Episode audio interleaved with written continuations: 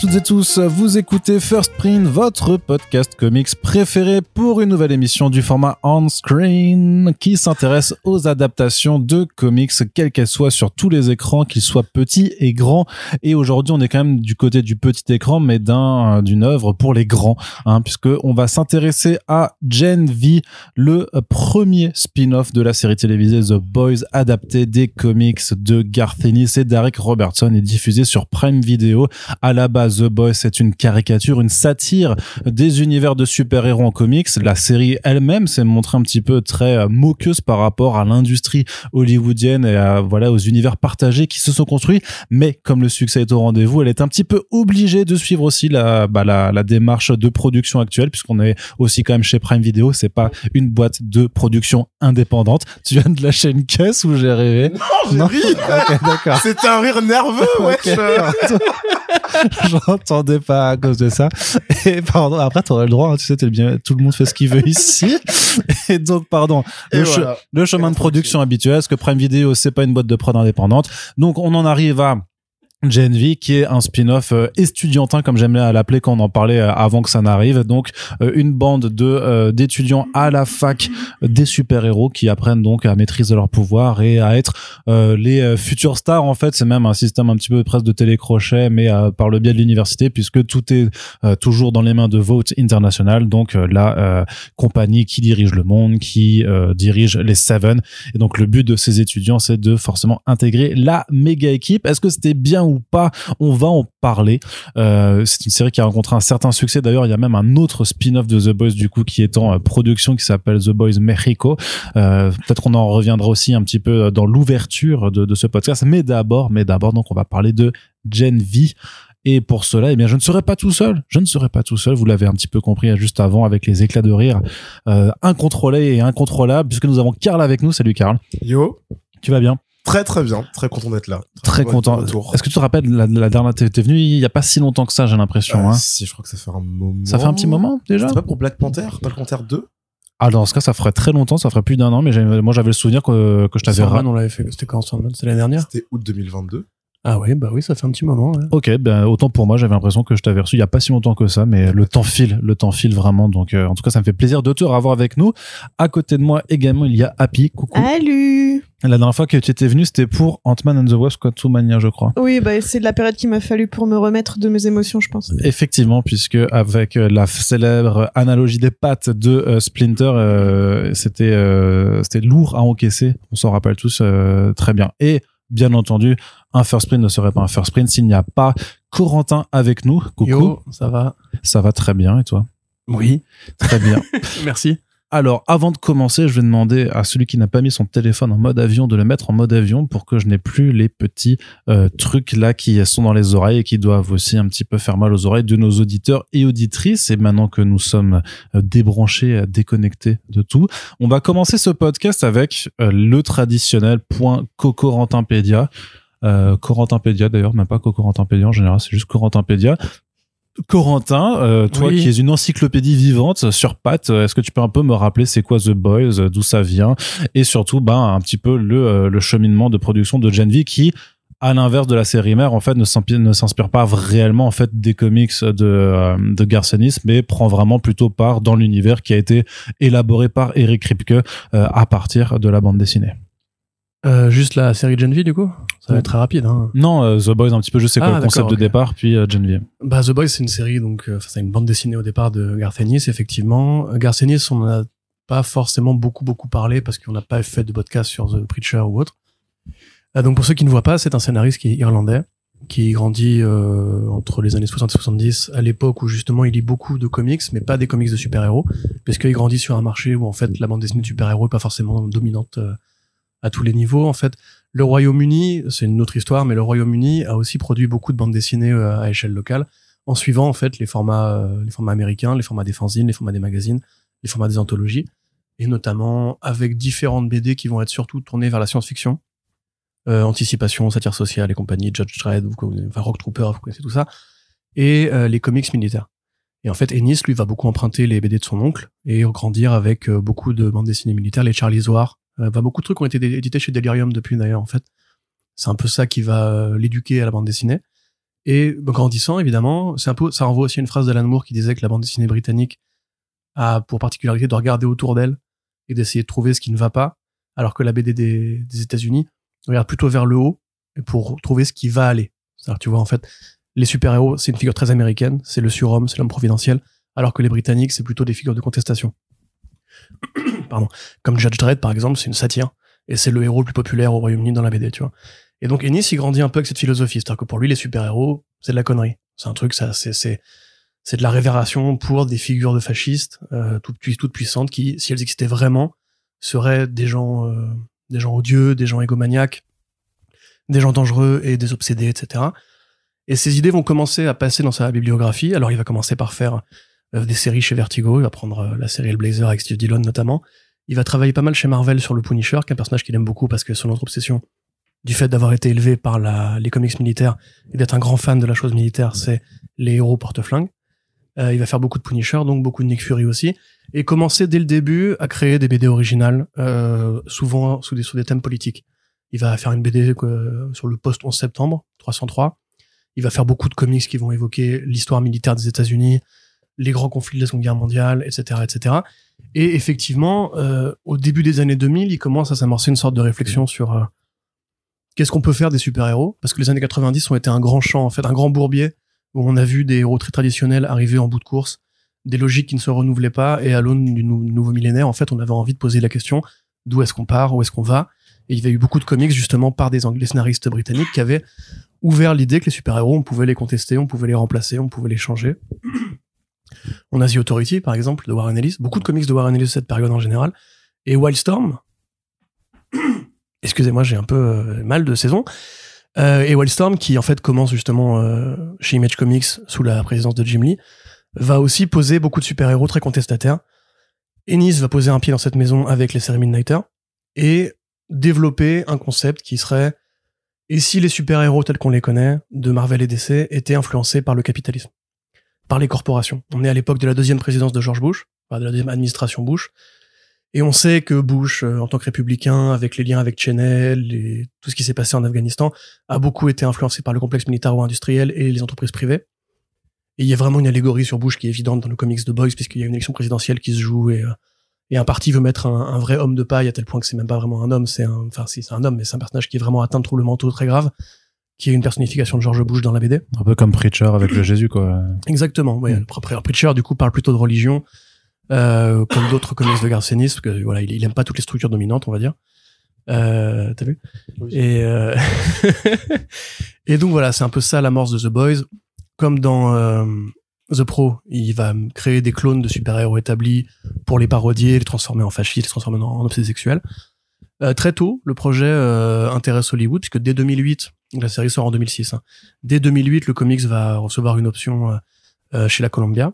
Entre temps, il a migré, il a quitté Wildstorm parce que DC Comics n'était pas très euh, Voilà. à l'aise avec le super le thème de ces super-héros dégueulasses, cette violence très très libérée. À partir du moment où t'as les, les jeunes super-héros qui font des euh, orgies géantes euh, à super vitesse et en fait euh, alternent les, les plans cul en 30 secondes avec leur super vitesse, je pense effectivement là ils étaient plus trop dans, dans le délire. Ouais, ça, on va publier ça. Bah, parce qu'en fait, euh, Wildstorm, je pense que la, la violence ne leur posait pas de problème. C'est le cul, non, le cul, C'est ouais. toujours un truc. euh. Et comme ce qui s'est passé avec Second Coming, euh, DC a été très cool. Ils ont dit, écoute, nous, on peut pas le publier parce qu'on peut pas assumer cette série-là. Mais si tu veux la prendre, on va pas te faire chier avec le copyright. Tu l'emmènes où tu veux. On te libère les droits et bon courage Garth et vas-y. D'ailleurs, ils sont restés en bon terme ensuite. Hein. Garth Ennis a beaucoup travaillé avec DC ensuite et avec Marvel. Il a toujours réussi à serpenter parce qu'il a trop de talent pour ne pas revenir jouer avec les, figurines de la Maison des Idées ou DC Comics. Euh, donc ils vont chez Dynamite, à l'époque une jeune maison d'édition, euh, pas forcément la meilleure, hein, mais qui justement avait besoin d'une star, d'une signature. Et The Boys va être un petit peu leur grande série à eux, parce qu'elle va durer quand même pendant 72 numéros, euh, créer des spin-offs et tout, et faire beaucoup d'argent à Dynamite à ce moment-là. Donc chez Columbia, on se pose la question d'en faire un film. Et dès cette période-là, Adam McKay, donc euh, metteur en scène de The Big Short, euh, de Vice aussi d'ailleurs, qui a fait un film sur la présidence de Bush à travers les yeux de Dick Cheney, était intéressé pour le faire. Et lui, étant un grand fan de comédie satirique et de comédie politique, ça aurait été pas mal. Finalement, le projet prend l'eau, Paramount va le récupérer, encore avec McKay, mais ça va pas se faire. Et ce qui se passe, en fait, c'est que Seth Rogen, Seth Rogen, pardon, donc un acteur canadien, humoriste, euh, que vous avez vu dans, enfin, que vous avez vu, qui a fait le film Superbad, qui a fait euh, Nos pires voisins. C'est un, voilà, un grand euh, spécialiste de la comédie des, des stoner movies américains. Et Sausage Party aussi. Et Sausage Party, film d'animation. Euh, avait envie de produire. Lui, c'est un gros fan de comics. Il avait déjà parlé. Il, avait- il voulait faire un, un film Why the Last Man. Euh, il voulait faire Invincible et il voulait faire aussi The Boys. Et Et avant il a ça, joué dans Green Hornet. et il a joué dans Green Hornet, effectivement. Alors, c'est pas le meilleur souvenir qu'on peut euh, garder de lui, mais effectivement, et probablement que c'était aussi un fan de Green Hornet. Euh, il avait récupéré les droits de Preacher.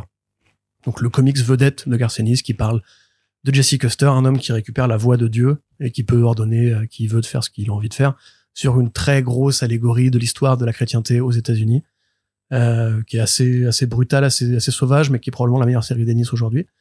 Euh, donc, il fait la série télé Preacher qui, même si elle prend beaucoup de liberté, reste une adaptation qui est faite avec le cœur, euh, sans moyens, mais avec le cœur. Et bah, ça lui commence à, lui faire migrer l'idée que Paul Gregg et sa boîte de prod avec son meilleur pote Evan Goldberg pourraient se spécialiser dans les adaptations de comics. Donc en 2015, il va signer les droits de The Boys euh, pour Cinemax à l'époque.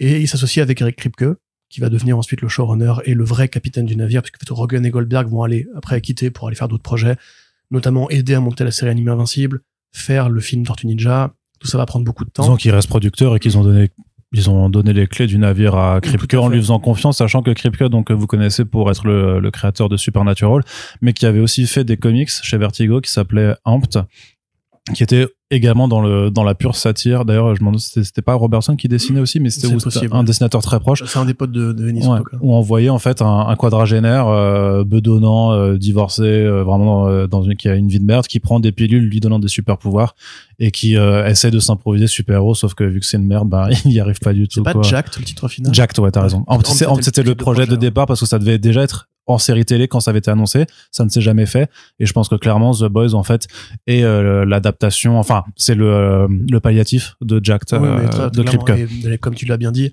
Eric, Eric, Kripke- Eric Kripke, pardon, qui a travaillé sur Supernatural, qui a créé la série Supernatural, est énormément référentiel aux comics DC, particulièrement à Hellblazer. Il y a des tonnes de clins d'œil aux- à The Demon aussi de Garcinis. Ouais. C'est un très vieux fan de Ennis, on le savait tous. Donc ils l'ont pris probablement en bonne entente en se disant bah oui, il saura faire ce qu'il faut pour respecter la série, mais en même temps il faut la moderniser parce que euh, The Boys c'est un comic qui ressemble beaucoup aux années 2000. Ça, ça évoque une période, la présidence de Bush. Et même Ennis lui-même avait dit à plusieurs reprises que s'il devait refaire la BD, il ajouterait euh, cette donnée qui est apparue entre temps, que sont l'apparition des réseaux sociaux. Enfin, qui a été l'apparition des réseaux sociaux. Donc, euh, Ennis arrive en consultant, il pose quelques idées, le projet se monte. C'est un énorme succès. Euh, The Boys est la, la série qui marche le mieux sur Prime Video. C'est leur Mandalorian à eux, c'est leur The Witcher à eux. Enfin, The Witcher à l'époque où c'est, ça, ça- ça s'est lancé. hein. Voilà. Et euh, bah, comme tous les gros succès, justement, comme Mandalorian qui a accouché de Boba Fett, et comme The Witcher qui a accouché de la série de merde euh, qui était basée sur The Witcher, Et l'animé, ouais. voilà. Et D'ailleurs, The Boys a eu un animé aussi. Hein. Diabolical, effectivement, une anthologie où un épisode est scénarisé par Garcenis lui-même. On a euh, l'idée de commencer à étendre cet univers qui est très riche, qui, est- qui a plein de personnages, qui a déjà fait des spin-offs en comics en plus, donc pourquoi pas. Et euh, à ce moment-là, on prend Craig Rosenberg, qui était un des producteurs exécutifs de la série, un des scénaristes de la série The Boys, pour monter un premier draft sur une version euh, estudiantine, comme tu dis. Euh, donc une université spécialisée pour les super-héros. Ce premier pitch-là, en fait, il va pas au bout de son idée parce que on sait pas exactement ce qui s'est passé. Il y a eu un différent créatif, mais Rosenberg, du coup, est remercié. Retourne travailler sur The Boys avec Kripke et on confie à deux femmes qui sont Tara Butters et Michelle Fazekas la réécriture de la nouvelle série. Entre temps, du coup, le projet a été retardé. Euh, trois, trois acteurs actrices principales le euh, sortent du projet parce que l'un des deux qui finira qui, plus tard en fait le personnage de Polarity euh, Junior a été réécrit en grande partie. Un personnage qui était joué par l'actrice Amy Carrero qui a priori devait être l'héroïne, pareil, a, a dû quitter la série parce qu'elle avait un autre rôle chez Prime Video à occuper. Et un autre acteur a été changé. Enfin voilà, il y a eu grosso modo un petit chaos de production, mais un petit chaos au sens euh, ça sursaute, tu vois, pas au sens euh, voilà. Prime Video a repris la main dessus, Kripke a repris la main dessus, et en définitive la série qui peut-être était, je pense, pensée au départ pour être plus libre, s'inscrit complètement dans la digeste de The Boys à tel point qu'on pourrait la voir comme une sorte de saison 3.5 en attendant la suivante. Il y a vraiment un élément de narratif qui fait que euh, bon après ceci dit, le projet se, met en- se remet en route. Là, c'est un peu la, la fin du point quelque part parce que à part tout ce qu'on pourrait dire sur la campagne marketing qui, comme d'habitude, est très bien faite parce que Prime Video c'est très bien communiqué. Faut savoir que les équipes qui bossent sur The Boys ont gagné des prix hein, pour euh, leur stratégie de communication hein, Mm. autour des deux séries. Alors la série sort, elle est plutôt bien accueillie. En cours de route, on ne sait pas s'il y aura une saison 2 ou pas, mais les audiences sont si, très bonnes. Si, Non, mais en cours de, au début. Ah, pardon. Et après, vers l'épisode 6-7, euh, finalement, euh, Kripke et Butters et Fazekas disent, oui, ils nous font confiance, on va faire effectivement une nouvelle série. Et entre-temps, Diego Luna et Gael Garcia Bernal, qui sont donc deux vedettes euh, du cinéma euh, américain et espagnol euh, et mexicain, ont de leur côté monté un projet avec Kripke pour faire un spin-off The Boys Mexico. Donc on est vraiment sur une extension de franchise qui n'est pas, à mon avis, innocente. Les chiffres de Gen V ont prouvé à Prime Video qu'il y avait un intérêt à poursuivre cette, folle expansion. On pourra en parler à la fin du podcast à la limite. Finalement, voilà, la série sort et elle est sympa. C'est ça. Elle est, de. elle est sympa, non, mais elle est sympa. Et puis elle motive du coup euh, une bande de, de, de- oui. Et ceci dit, ce que moi j'avais oublié de, le dire, J'ai pas fait, pu faire ma transition, tu vois. il, existe bien un arc dans The Boys, euh, tome euh, 3, 4, je sais plus, euh, où il y a une fraternité euh, d'étudiants qui, Ouais. font des saloperies, qui se droguent, qui boivent et qui font des bisutages et compagnie. Ça existe dans le comics. Et il y a aussi les G-Men, qui sont la parodie Ouais. des X-Men dans l'univers de The Boys, sauf que dans les X-Men normales, normaux, euh, Charles Xavier, c'est un mec sympa qui veut accueillir des, des enfants euh, qui souffrent de, de super pouvoirs pour les orienter, pour les aider, pour former une fédération, etc. Alors que dans The Boys, c'est un gros pédophile. Voilà. Et euh, d'ailleurs, dans la série, il y a aussi des références à des vrais pédophiles. Donc, euh, quelque part, tout se recoupe. Et on voit d'ailleurs dans la série quand même des vrais clins d'œil évidents aux comics. Oui. Encore une fois, Fazekas et Butler ont tout lu pour préparer la série, c'est sûr. Il y a un plan notamment qui évoque un plan même d'une série qui était euh, le Punisher Max, où tu sais, t'as un plan à travers la bouche d'un mec Ouais. Qui va chez le dentiste, un gangster qui va chez le dentiste. Ouais, ouais, ouais. T'as ce plan qui est reproduit à l'identique avec un truc qui sort d'une oreille. C'est, euh, enfin, c'est très documenté, c'est très bien foutu. Et il y a d'autres personnages de la mythologie The Boys qui euh, font des petits caméos. Qui apparaissent, ouais. Voilà. Et même des personnages qu'on n'avait pas vus jusqu'ici qui sont introduits dans la série. Tout à fait. Et donc une série bien accueillie et suffisamment euh, bien accueillie pour qu'une bande de quatre euh, de quatre trentenaires fringants euh, se réunisse autour euh, d'un enregistreur pour faire un podcast dessus. Et bien sûr, ce podcast c'est First Print, celui que vous êtes en train d'écouter. Regardez cette Wow. narration méta comme elle est vous incroyablement croyez menée. C'est incroyable ce qui est en train de se passer dans vos oreilles. Euh, et je parle bien sûr seulement de euh, ce podcast. Euh, on va commencer par le tour de table, évidemment. Et je me tourne à ma droite. Toujours. Toujours. Karl, tu vas commencer. Tu vas commencer. Bah mais vu que, vu que t'étais en retard, et ben c'est ta punition. C'est à toi de t'exprimer en premier lieu. Donc dans cette partie euh, sans spoilers où on exprime notre ressenti euh, général. Karl, est-ce que tu avais regardé assidûment euh, les trois premières saisons? Est-ce que tu as lu les comics? Et est-ce que venu pour la saison 3. oui, bah voilà, bah voilà. Bah alors, du coup, t'es venu. T'es bon, Je- ça date. Ouais, ça, ça date aussi, ça date aussi, euh, voilà. Mais du coup, euh, est-ce que tu avais depuis euh, la saison 3, donc tu avais des attentes sur ce spin-off? Parce que même si il me semble alors du coup que tu avais plutôt apprécié Moi, la, j'ai sé- beaucoup aimé. euh, ouais, la, Je pense que j'ai trouvé même plus que sympa en fait la, la série personnellement. Euh, j'avais pas, euh, j'avais pas euh, re-révisé The Boys parce que je suivais un petit peu de loin, donc notamment tous les le chaos de casting autour de, de Gen V, et j'avais pas forcément de grosses grosses attentes. J'avais même un peu des, des craintes en me disant que bah, c'est encore une expansion euh, de, de franchise euh, comme on en connaît avec ce que fait Marvel, avec ce que fait DC. Euh, mais quand même la proposition euh, estudiantine, moi je l'appelle plus teen mais estudiantine, euh, me titillait un petit peu. Et en voyant le premier épisode, donc j'y suis allé, j'ai regardé avec une semaine de retard en me disant euh, bon c'est pas vraiment euh, quelque chose que je vais regarder assidûment.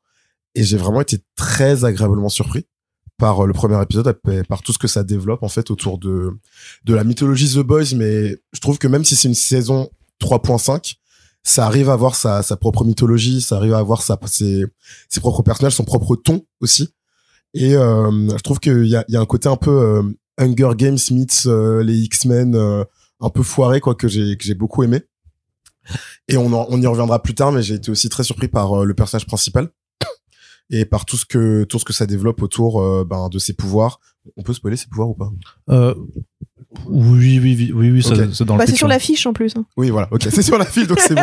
Mais euh, autour euh, autour de ses pouvoirs, est-ce que ça ce que ça dit notamment ben, sur le self-harm, enfin sur sur pas mal de problématiques en fait qui touchent beaucoup de de jeunes générations, je l'ai trouvé très intelligente dessus.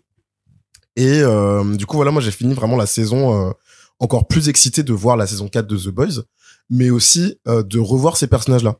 Parce que même si bon, je dis que c'est une, une une une saison qui se qui se tient, il y a quand même une une transition un peu bizarre où tu sens que dans la deuxième partie de saison, ils préparent plus la saison 4 de The Boys que qui ne s'intéresse aux personnages en fait de la série.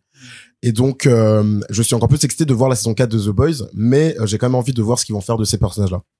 Donc en, en conclusion, moi je trouve que c'est vraiment une euh, une série qui, enfin en conclusion, avant, avant les deux heures, en conclusion de ce tour de table, euh, c'est vrai que c'est vraiment une série très très très surprenante qui est arrivée à, à rester dans l'univers de The Boys, mais à créer sa propre identité, à vraiment parler de problématiques qui touchent les jeunes générations que ce soit les réseaux sociaux, que ce soit euh, la, la satire de la culture des influenceurs aussi que je trouve génial, Ouais. Euh, tout le tout le côté euh, donc tu parlais du, du capitalisme, mais euh, enfin tu parlais du capitalisme, tout tout le côté euh, capitaliste aussi des universités américaines.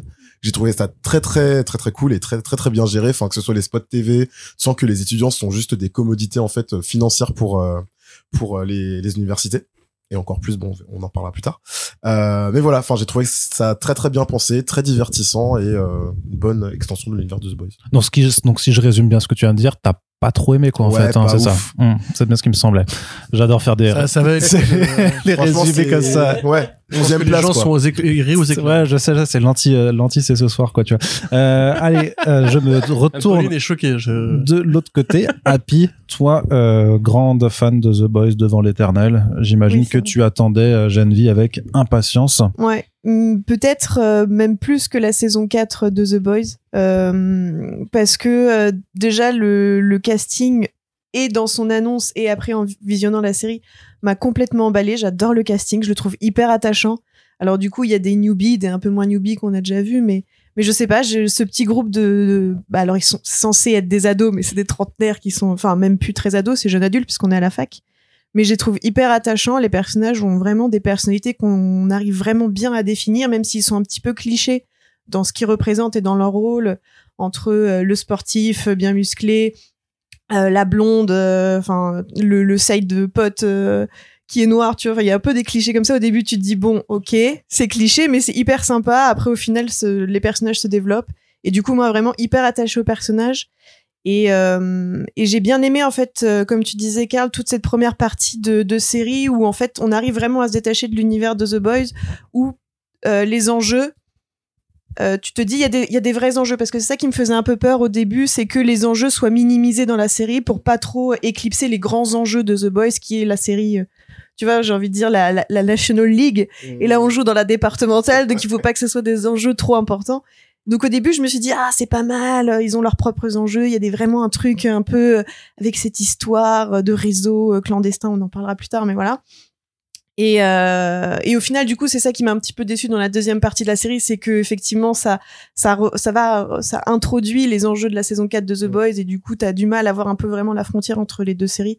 Mais franchement, je chipote parce que j'ai j'ai vraiment été emballée. Moi, c'était mon, mon rendez-vous hebdo que je regardais euh, avec excitation. J'étais trop contente d'avoir mon épisode chaque semaine, donc Pareil. ça, c'est c'est super cool. J'aime bien ce sentiment-là euh, de me dire ah trop bien nouvel épisode de Gen V et je me connectais et c'est ça c'est cool donc euh, franchement ouais euh, super euh, super surprise et euh, enfin super surprise non parce que je, je- comme tu disais je suis une grosse Yankee mais euh, mais non j'ai j'ai vraiment bien kiffé Très bien.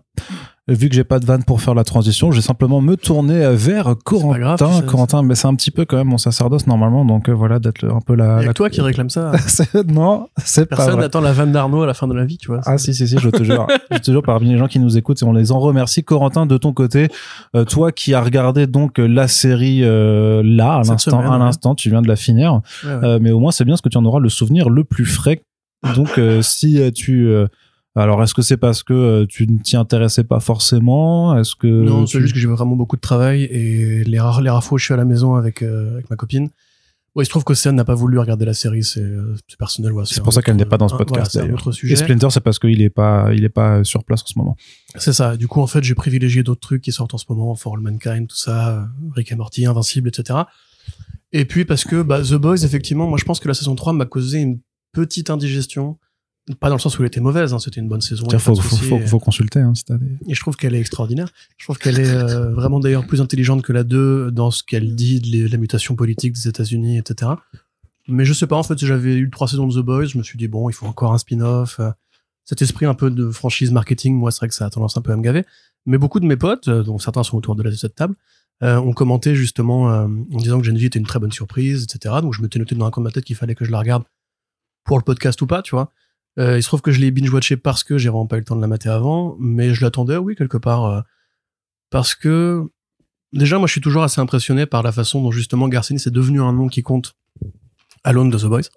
Alors qu'au départ, c'est un mec qui est profondément anti-système et anticapitaliste. et la façon qu'il a eu d'avoir cette espèce d'ascension fulgurante en tant que tout le monde dit ouais regardez on va inviter Garcenis sur Entertainment Tonight faire des interviews avec Empire et compagnie alors qu'au départ le gars enfin c'est un c'est un irlandais euh, bougon qui fait des comics où il, ses super-héros prennent de la coke et violent des gens et tu vois c'est pas normal que ce soit un succès populaire donc moi de base ce succès là justement il me parle parce que je me dis c'est vraiment la réponse méta à Marvel Studios à, à l'esprit policé et, et sans risque Oui, il y, y a une forme de miroir dans le fait que si The Boys était la réponse en comics aux univers euh, de Marvel et DC, c'est que clairement la série The Boys en tant que telle n'aurait pas pu exister. Par exemple, en 2008, ça aurait pas eu de sens en fait à ce que à la série fait. The Boys se monte au début du. euh, Mais ça arrive donc euh, dans le dans l'ère post euh, Endgame, à la fin de, du pic Marvel Studios, de aussi des, euh, des des déboires de Warner DC de son côté pour faire aussi son univers partagé. Il y a plusieurs autres univers partagés de licences qui se Mm, sont pété sûr. la gueule, et c'est là qu'elle prend énormément de sens. Et je pense que c'est aussi pour ça qu'il y a cet accueil populaire. Oui, tout à fait. Et puis il y a aussi le fait que, euh, au-delà même de répondre à Marvel et à DC, euh, ça répond à l'actualité politique du présent. Tu vois, parce que effectivement, The Boys était pertinent dans les années 2000, où on sortait des années 90, on arrivait dans les années MTV. Et il y avait cette culture, cette culture consommation du super-héros, c'était vraiment que des films de, série B, et la politique de Bush, où les États-Unis à l'époque étaient vus comme les méchants. Et je trouve que Kripke a fait un super travail d'actualisation pour en fait déplacer le coup de gueule de Ennis contre cette, cette période-là, en fait, dans un monde qui justement a encore plus de trucs à, à exprimer. Enfin, je veux dire, actuellement, euh, voilà, on, on sait plus vraiment si on est dans la réalité ou pas. On est dans l'ère de la post-vérité. Euh, la super réplique de Stormfront dans la saison 2, euh, les, gens aujourd'hui sont d'accord avec ce que je dis, mais ils, juste ils veulent pas être traités de nazis. Ça, c'est une phrase que je trouve vraiment très puissante par rapport à, à ce qu'était Stormfront en comics, tu vois, où c'était vraiment juste un nazi. Et lui, il a compris que dans, dans le présent, il y a un vrai danger, il y a un vrai glissement, il y a une vraie bascule. Et ce rapport au réel, c'est ça que ça que moi j'aime bien dans The Boys. Et donc, comme je vais répéter ce que vous avez dit, la première partie de saison, pour moi, c'est la meilleure euh, parce que t'as toujours ce jeu ultra ludique de voir ce qu'ils vont prendre de la vraie vie et l'adapter au code un peu absurde des super-héros. Donc tu vas voir effectivement ce côté, euh, bah, les contrats que passent les universités avec les major ligues euh, de sport, par exemple. Euh, tout le côté, lui, c'est un élève qui est très doué et très populaire, donc on s'en fout qu'il aille en classe, il peut juste euh, faire la fête et compagnie. L'espèce de mentorat qui va avec, le rapport aux réseaux sociaux qui est extrêmement dur et qui, pareil, je pense que Ennis assumerait très bien parce que c'est exactement ce que lui voit dans le monde qui nous entoure.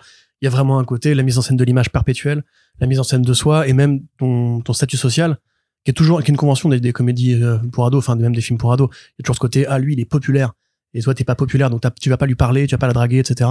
C'était déjà des sujets qu'on- qui étaient euh, en filigrane dans The Boys, notamment aussi sur tout ce qui est euh, euh, relation avec son propre corps, etc. aussi. Ouais. Et, et je trouve que du coup, en, le, en, en ayant ces sujets-là dans une série avec des jeunes adultes étudiants, tu peux vraiment t'appuyer et développer un peu plus, prendre du temps sur ces sujets, euh, la sexualité, euh, la relation avec euh, ton corps, ton image et les réseaux sociaux. Tu peux délayer à fond sur ces trucs-là et c'est pas gênant parce que c'est une série qui se passe dans l'ère où c'est, euh, enfin, l'ère du temps et euh, l'ère euh, en tant qu'humain, quoi. C'est une période de ta vie où tous ces sujets-là, c'est important, c'est toute ta vie. Du coup, tu peux délayer un peu plus que dans The Boys où il y a des enjeux, bah, on n'a pas le temps, quoi, trop de, de traiter Oui, ça. c'est quoi. ça.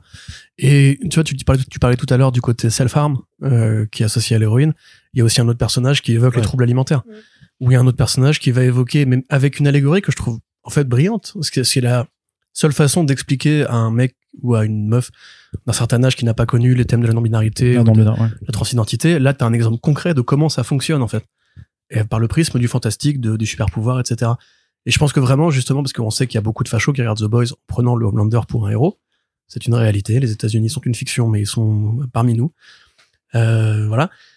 Donc quand tu vois ce truc-là, justement, tu, tu te dis, bah, imaginez justement qu'un facho qui aime The Boys tombe là-dessus, il peut pas en fait ne pas comprendre un truc qui lui a échappé jusqu'ici et tom- tomber nez à nez avec une réalité qui lui échappe, le, le genre, qu'est-ce que c'est, est-ce que ça définit qui tu es, etc., ton apparence, est-ce que c'est vraiment si important et tout. Et tout ça, c'est brillant. Après, la deuxième partie de saison, euh, pour moi, c'est là justement que je pense qu'on on a dû avoir une sorte de réécriture ou de, de reprise en main par Kripke. Moi, j'aurais limite préféré qu'on se passe en fait des éléments de connexion à la série principale. Limite, je, voyais plus Gen V au départ, enfin pendant les quatre premiers épisodes, comme un Buffy. Je me suis dit, on va faire une saison, une année, etc., jusqu'à ce qu'il graduate et tout. Je comprends bien qu'il faut un grand vilain, etc., mais Buffy, on avait déjà ça. Je sais pas que chaque année, on retournait à ce putain de lycée alors qu'il y avait des putains de vampires, des putains de monstres géants, etc. Et bon voilà, ça les a pas empêchés de mettre une, mener une vie, une vie scolaire avec des galipettes, des soirées, des, des je t'en- on s'engueule et tout, tu vois. Mais c'est parce que le lycée était construit sur la bouche des enfers, c'est pour ça. C'est vrai. Putain, tu viens, tu viens de spoiler Buffy, wesh. Merde Mais voilà, tu vois, typiquement, moi, ça m'embête un peu parce qu'à la fin de la série, j'ai du mal à anticiper une saison 2 où, en fait, tu retournes à la fac comme si de rien n'était, sans spoiler quoi que ce soit. Euh, mais en même temps, c'est vrai que c'est agréable. T'as cette scène incroyable avec, euh, est-ce que c'est du spoil? Pas vraiment, parce qu'elle est dans la bande-annonce. Avec euh, Newman, donc l'espèce de Alexandria Ocasio-Cortez de l'univers de The Boys, où là, tu sens un sentiment d'urgence. Tu sens un, sentiment de fin du monde très tangible, très réel. Euh, quand tu vois, par exemple, les nazis qui défilent euh, avec les, an- les antisémites soi-disant à Paris, tu dis, voilà, ça, c'est le monde dans lequel je vis. Et The Boys en parle. Et The Boys te dit, on est, au, on est sur un, au bord d'une- falaise. Il y a un glissement politique qui arrive dans tous les pays d'Occident. Et la série le montre avec une gravité pour un truc de super-héros quand même. On te fout vanne sur vanne, hein, parce qu'il y a quand même beaucoup de vannes qui sont super gratos. Euh, avec un sentiment de sérieux qui est vraiment, je trouve, assez étouffant. Et qui est bien fait, en fait, en général. Et il y a des caméos euh, de personnages qui viennent de la série principale, où quand ils arrivent, tu sens cette densité, tu sens ce côté, euh, c'est sérieux. Ce qui se passe là, c'est sérieux. C'est, c'est, c'est pas genre comme dans un Marvel où t'as un caméo qui arrive et tu dis, ah super, c'est lui. Où il y a un temps d'attente aussi pour les applaudissements. Ouais. Mais surtout que t'as un, t'as une, une, espèce de relation différente au, au désespoir entre guillemets en fait. C'est-à-dire que par exemple dans The Boys, tu suis euh, donc les, les héros qui sont un groupe de outcasts, mais désabusés. Tu vois, c'est euh, tous les personnages euh, autour de du personnage de Carl Urban. J'ai plus son nom, pardon. Billy Butcher. Ouais, Billy Butcher, Butcher, pardon. pardon, ouais. Ils c'est tous des mecs qui ont été qui sont un peu des désabusés hors système etc c'est plus vraiment l'avenir en fait tu vois donc ils essayent de se battre à leur niveau Ah oui, avec oui, des petites armes alors que là du coup on est avec un groupe qui représente la nouvelle génération le futur donc l'espoir le renouveau et donc du coup de voir euh, comment eux vont se battre face à, à cet ennemi c'est hyper intéressant aussi dans- d'un point de vue bah, politique et sociétal parce que ça représente des points de vue totalement différents euh. Mais t'as tout, t'as tout ce thème avec, euh, j'ai oublié, j'ai oublié son nom, je suis désolé, euh, Polarity Junior, enfin, euh, André. André, merci. André, qui justement, lui, en fait, son leitmotiv au début, c'est on est des super-héros parce qu'on a des pouvoirs, mais on fait rien d'héroïque. Et en fait, tout ce que tout ce qu'on nous montre à la télé, c'est des vedettes, c'est des rockstars, ils font rien d'héroïque, ils sauvent pas les gens des buildings en feu, etc. De la même façon, tu sais, quand on te dit qu'il y a une sorte de parcours universitaire qui fait qu'à la fin, tu finis par défendre une ville, qui est une sorte de statut, comme être un super avocat ou un super joueur de foot et tout. Et toute cette allégorie, elle est vachement bien foutue, mais au au niveau marketing, je trouve que c'est vraiment très bien branlé parce que The Boys, ça reste une série Amazon, et Amazon, c'est probablement ce qu'il y a de plus proche dans la vraie vie de Vote International. Euh, c'est une corporation qui a les doigts partout, qui manipule des gouvernements, qui... Je vais encore passer pour un putain de gauchiste, fait chier. Euh, Ou de conspirationniste, là. voilà. Non, mais c'est une, enfin, c'est une réalité aussi, euh, frérot. Enfin, c'est c'est comme BlackRock et compagnie. J'ai pas inventé tous ces, tous ces sujets-là, mais renseignez-vous. Voilà. Euh, apprenez des Faites choses vos propres recherches. Exactement. C'est moi qui le dis, ça, hein. C'est connu. Euh, mais sans faire entrer la musique de Requiem for a Dream, Vote, Interna- Vote International, il y a quand même vraiment ce côté, euh, la corporation Evil qui, qui a une main dans les médias, qui a une main dans la culture, qui a une main dans la politique. Et c'est quand même assez Ah, tu parles de Bolloré, en fait. ça marche aussi. Euh, c'est quand même assez amusant justement de, de voir qu'une série qui était produite par ce groupe-là est à ce point consciente des problématiques qui vont avec ça. Parce que, en fait, de, du- de 0 à 100, tout le système est tenu par une seule corpo, Mhm. et t'as l'impression que la, la seule source d'espoir en fait pour ces gamins, c'est justement de croire un peu à ce rêve idiot qui vont être des vrais héros au bout d'un moment, tu vois. Et du coup, il y a, il y a beaucoup de cynisme sur un truc qui est vachement superficiel au départ, parce que tu, tu te dis, bah, je vais juste voir des super-héros, enfin des jeunes super-héros qui vont picoler, baiser et fumer des bédos et tout. Et en définitive, il y a un vrai propos qui est vachement cool par rapport à la génération Z euh, et l'enjeu du futur dans un monde qui est justement aussi contrôlé et compagnie. Même tu vois juste le nom de la série, c'est super, c'est super marketing. Mhm. C'est vraiment un super concept, Gen V, parce que Gen Vote, mais Gen Z, etc. Enfin, Ah, très bonne. enfin, il y a, il y a une explication aussi de pourquoi elle s'appelle Gen V, en fait. Oui. Narrativement, dans la, dans la série, euh, qui est délivrée assez rapidement, quoi. Ouais. Donc, on, on pourra en parler dans, dans la zone spoiler, mais vas-y, finis ta. Non, voilà, après, au niveau technique, euh, la mise en scène, je trouve qu'elle euh, le tient debout. Euh, Il y a quelques passages qui sont un peu plus faibles. Tu sens, en fait, que la série accélère au mauvais, mo- au mauvais moment et décélère au mauvais moment aussi, parce que t'as vraiment une bascule à l'épisode 5 où d'un coup, tu as des personnages qui changent d'avis, de caractère, de comportement, qui est trop rapide. Tu sens qu'André, par exemple, il le perd de vue. Et puis, il le récupère à la fin, mais tu sais pas trop pourquoi faire. Parce que c'est, il leur faut le groupe de héros, mais en même temps, tu sais plus trop, parce que t'en as une qui va être gentille, puis méchante, puis machin. Je trouve que la, règle, la série a du mal à identifier son antagoniste. Euh, au début, tu te dis, bah, ça va être lui. En fait, ah, mais attends, du coup, euh, et tu fais un peu une sorte de gloubi-boulga qui fait que, pour moi, ça, je pense, ça a pas été écrit pour huit épisodes. Il, il manque, des bouts, tu vois, où il y a trop de vitesse à un moment donné. Ça aurait pu tenir en 10 à mon avis, du coup petit problème de format. Ça n'empêche pas que c'est agréable à regarder. Euh, c'est c'est bien écrit, c'est bien joué. Quelques fautes de rythme, ça reste une série de studio hein, évidemment. Euh, c'est très contrôlé, c'est très voilà. Et finalement, moi je ressors assez content. Euh, J'ai du coup finalement conseillé à ma copine de s'y mettre parce que justement toutes ces petites notes euh, de réalité me, me, me parlent vraiment quoi.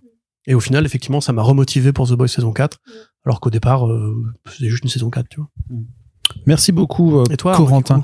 Ah bah ça me fait plaisir que tu me poses la question. Je pensais qu'on n'y arriverait jamais.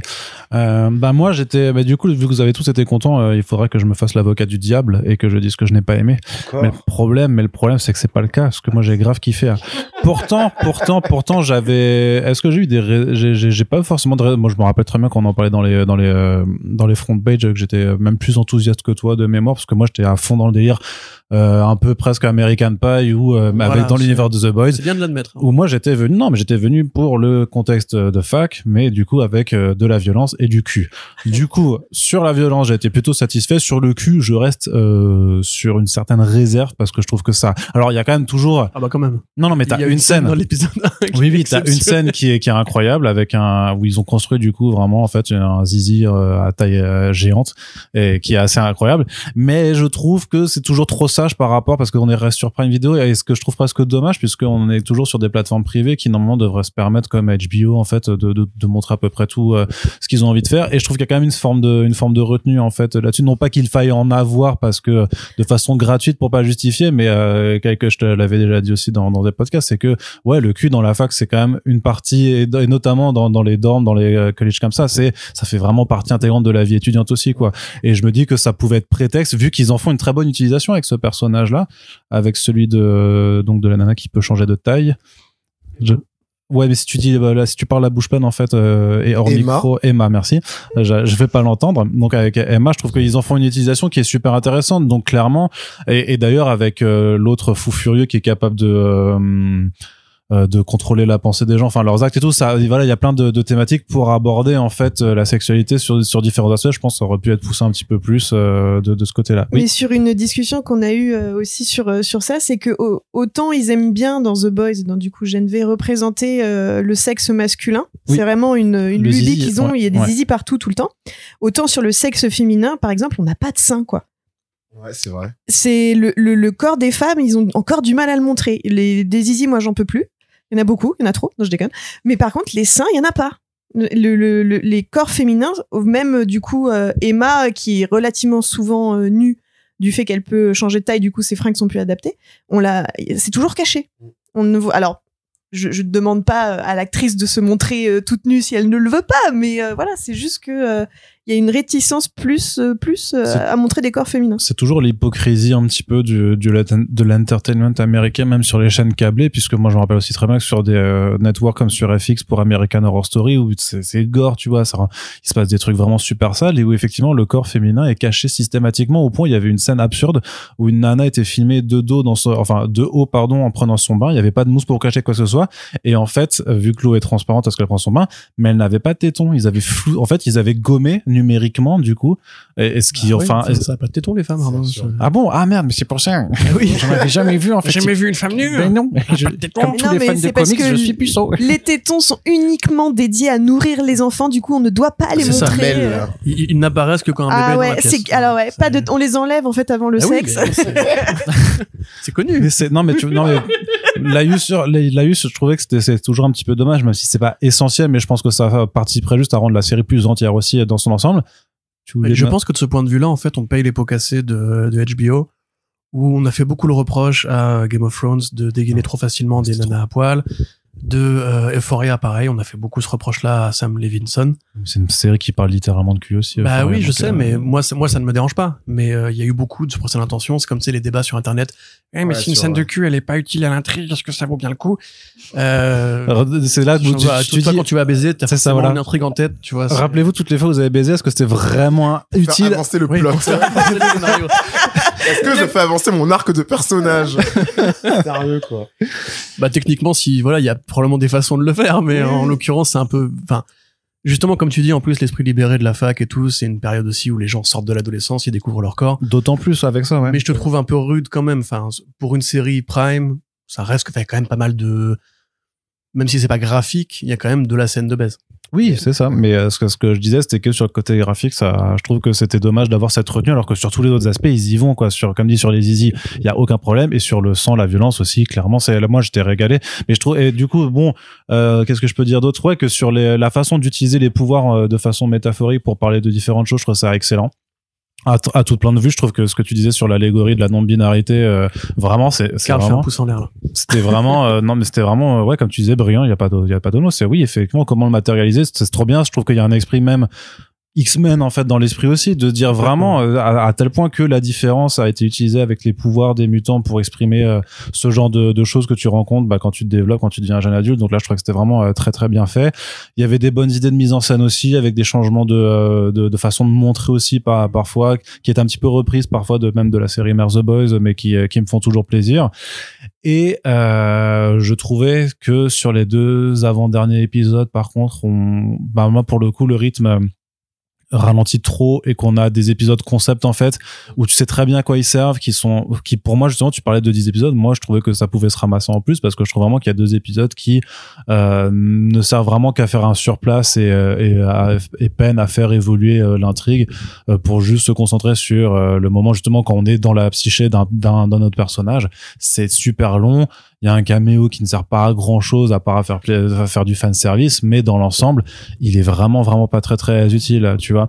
Et, je pense qu'on aurait pu s'en passer. Après il y a aussi ce côté et par rapport à je suis d'accord je te je vous rejoins grosso modo sur le fait que ça aurait peut-être été bien que ça reste euh, séparé jusqu'à la fin de l'intrigue de la saison de la série mère et en même temps, je trouve que ça s'y intègre super bien par rapport à la dimension politique. Et il y a quand même justement l'épisode final où il y a, il y a une scène quand même, je trouve, où quand voilà, quand un autre personnage apparaît, tu le vois et il, en 30 secondes suffit, il, te rappelle pourquoi tu regardes The Boys et Ouais, pourquoi bah tu oui, kiffes ouais. tellement cet univers aussi. J'ai peur qu'on spoil si on reste trop. Oui, oui, mais c'est pour ça qu'on va passer dans la dans la partie euh, spoiler euh, de de toute façon à partir de maintenant puisque je conclue euh, mon mon tour donc je peux parler juste de de, de ce personnage partie spoiler Fuyez, donc barrez-vous.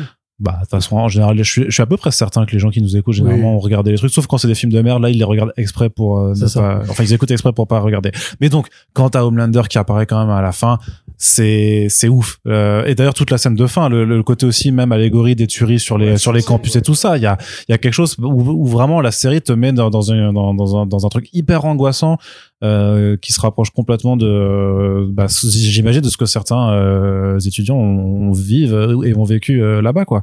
Et euh, et la prestance de Anthony Starr Bah, c'est le rôle de Le- sa carrière, hein, de toute façon. le côté vraiment en fait où tu dis peut-être qu'il va quand même aider euh, aider nos héroïnes en fait non trop pas le- non non euh, enfin vraiment enfin, il, a, il arrête tout, quoi. Ouais.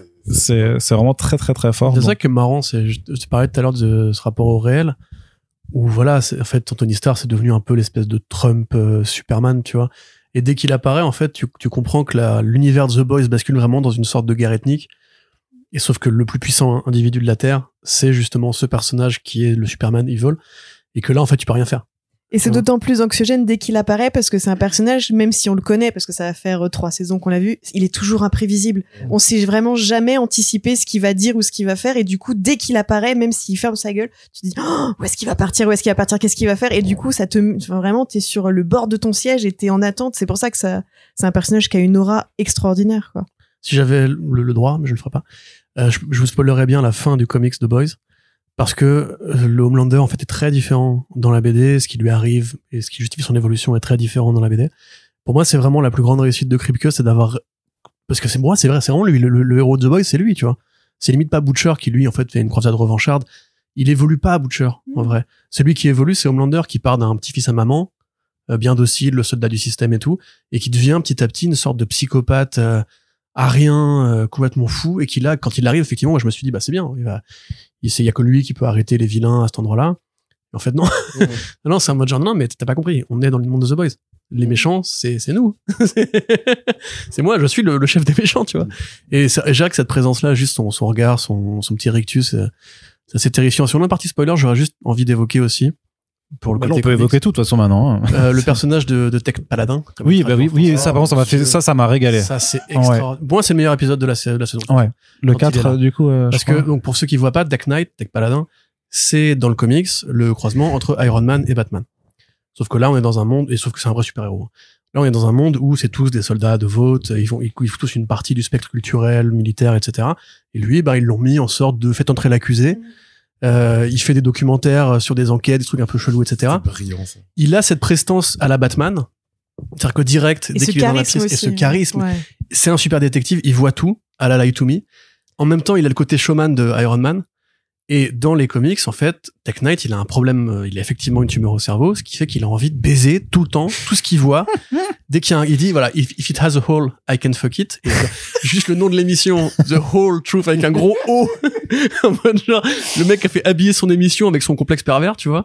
Ils le mettent dans la série et la façon avec le montage dont c'est fait. Incroyable. C'est incroyable. Ça a crevé de rire. Alors qu'en plus la scène, la scène est super grave quand tu sais, il la, il confronte euh, la doyenne Oui. et qu'il a ce charisme justement très Bruce très en mode genre mais je vais te niquer la gueule, c'est en souriant et tout. Et après tu, tu conclus ce personnage-là par ce truc-là, mais c'est ça, c'est tout l'esprit The Boys justement. C'est tu montes très haut des personnages qui font très peur et en fait tu te rappelles que c'est tous des pervers et des psychopathes et tout.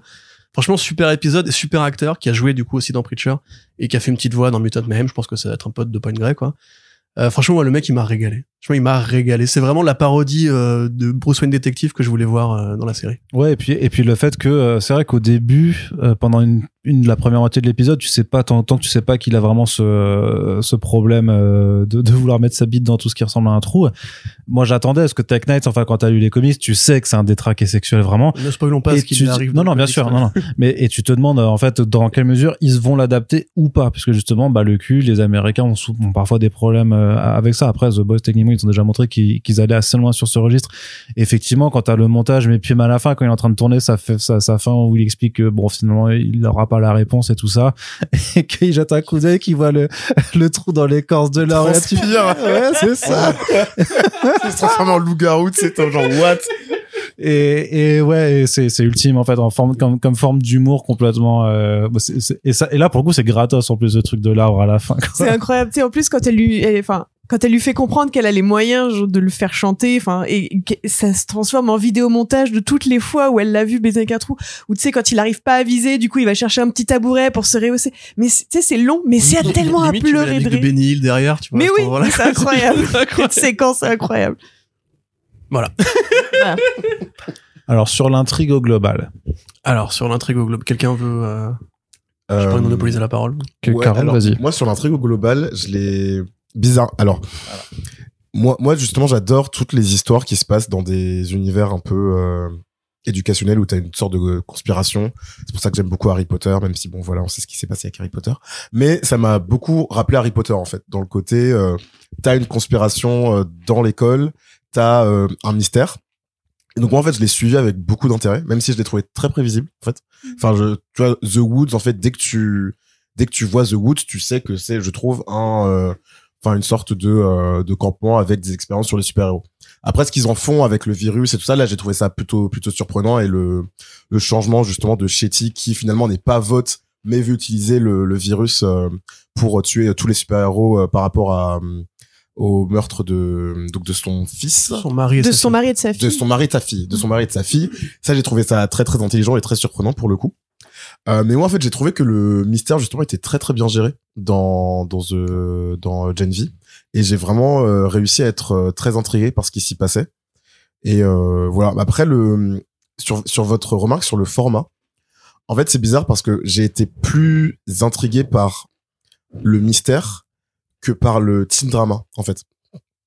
Et en, en fait, je trouve de quoi?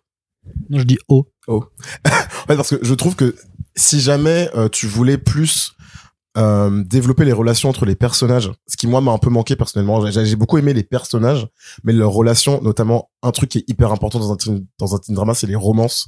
Et perso, les romances, moi, j'ai pas été très très emballé par elles. Ah ouais? ouais. même celle de Celle de Marie et Jordan, Ah, moi, Marie- j'ai. ah, non, alors moi, Jordan, j'ai un problème avec ce perso. Enfin, Ah ouais? En fait, déjà, je trouve. Bon, que je le- quitte cette pièce, c'est trop. Non, mais en fait, je, je trouve que le déjà que les deux acteurs se donc les deux actrices ne se valent pas dans dans moi, de moi, je préfère London Thor plutôt Bah, que alors moi je préfère Oui, vraiment pareil, London, pareil. London Thor. Pareil. Et donc en fait quand Donc, la il- quand, oui, ouais. ouais, quand Yel est en, en en mec en fait j'ai non vas-y continue en en fait j'ai- beaucoup de mal à y croire. Donc en fait j'ai un problème avec ce, ce personnage parce que je, je n'arrive pas à en fait j'arrive pas à me dire que c'est le même personnage selon ses selon ses deux formes. Et donc pour revenir à la question du format en fait moi il m'a beaucoup manqué de moments où euh, on laisse les relations entre les personnages euh, vivre, se développer. Et donc j'aurais aimé avoir 10 épisodes en fait pour justement Voilà, ça que je voulais dire. développer plus le le côté euh, plus le côté teen drama et donc avec tous ces codes là. Et donc d'un côté d'un d'un point de vue euh, ouais romance et même sexe parce que je trouve que en fait The Boys montre du sexe, enfin montre en tout cas de du une sorte de Du coït. ouais voilà du coït quoi, mais ne parle ne, ne parle jamais de sexe en fait. Enfin je trouve que c'est une série qui euh, qui montre du sexe pour choquer, mais justement dans une série comme Gen V euh, où euh, comme vous dites vous avez des étudiants dont le sexe est en fait le pas- le principal carburant, on va se calmer, mais en tout cas c'est c'est quand même un c'est quand même quelque chose de très important au niveau des découvertes. Rappelle-toi tes je me années. serais attendu quoi? Rappelle-toi de tes années à la fac. oui, bah voilà, c'est ça que ça m'a beaucoup rappelé mes amis à la fac. Dis, mais parlez de ça, parlez de ça, parlez de ça, mais rien du tout, tu vois. Et du coup, moi, ça m'a, en fait, le côté teen drama m'a un peu manqué. Notamment au niveau des romances. Mais sur, justement, l'intrigue du mystère, je trouve que sur les huit épisodes, ça se tient vraiment. T'as des, t'as des twists qui sont vraiment bien foutus. Euh, moi, euh, Kate, j'avoue que je m'y attendais pas du tout. Après, est-ce que c'est, du coup, parce que ça a pas été bien, ça a pas été bien amené, j'ai pas revu la série, donc je sais pas s'il y avait justement des indices par, rapport à ça, mais il y a vraiment, vraiment pas mal de twists sur euh, l'implication entre Shetty, Kate, Vote, qui je trouve était très très bien géré. Donc de ce côté-là, j'étais très très content. Mais le voilà, le, le côté un peu plus euh, émotion, personnage, romance, enfin que ce soit même Emma et euh, Sam, moi personnellement, ça m'a ça m'a gêné. Enfin, j'ai j'ai été très gêné pour cette. Je suis désolé. Ils Pas- sont mignons. ah non, enfin en fait, en fait, elle, elle a un côté en même temps. euh, je vais t'apprendre toute la vie et très très matrimonial en fait, tu vois. Oui, et- mais non, parce que moi, je- au contraire, je trouve que euh, on- tu t'attends à ce que ce soit cette, euh, cette version un peu descendante de la relation, et au final, c'est elle qui est peut-être la plus abîmée des deux, oui à la fin. et du coup, ouais. c'est lui qui la, qui la sauve un peu quelque part humainement. Oui. Ouais, Pardon. un peu. Elle t'a ému cette romance, c'est ça que t'essaies de dire. Toutes les romances m'ont beaucoup ému, ok. Moi, je tiens à dire que le personnage de Sam, il me met très mal à l'aise. hein. Ouais, il est un peu chelou, Peut-être mais mon côté validiste, je sais pas, mais il est très- franchement. il est très euh, bien casté. Oui, il est très bien casté pour le coup. Mais vraiment, moi, quand je suis Emma, j'ai Ça m'a fait, envie ça de m'a dire, fait penser euh, un peu à un, un, Fuis. un, un copycat de. Euh, mince, et maintenant je vais forcément je vais pas avoir Voilà, son merci, Peter, euh, non Evan Peters, pardon. Voilà. Oui, Ah oui, oui, carrément, oui, oui. carrément, carrément. Je vois très bien ce que tu veux dire. Mais euh, je suis d'accord avec ce que tu veux dire. Et c'est ça que je signifiais quand je disais que ça aurait pu être décrit sur plus long terme.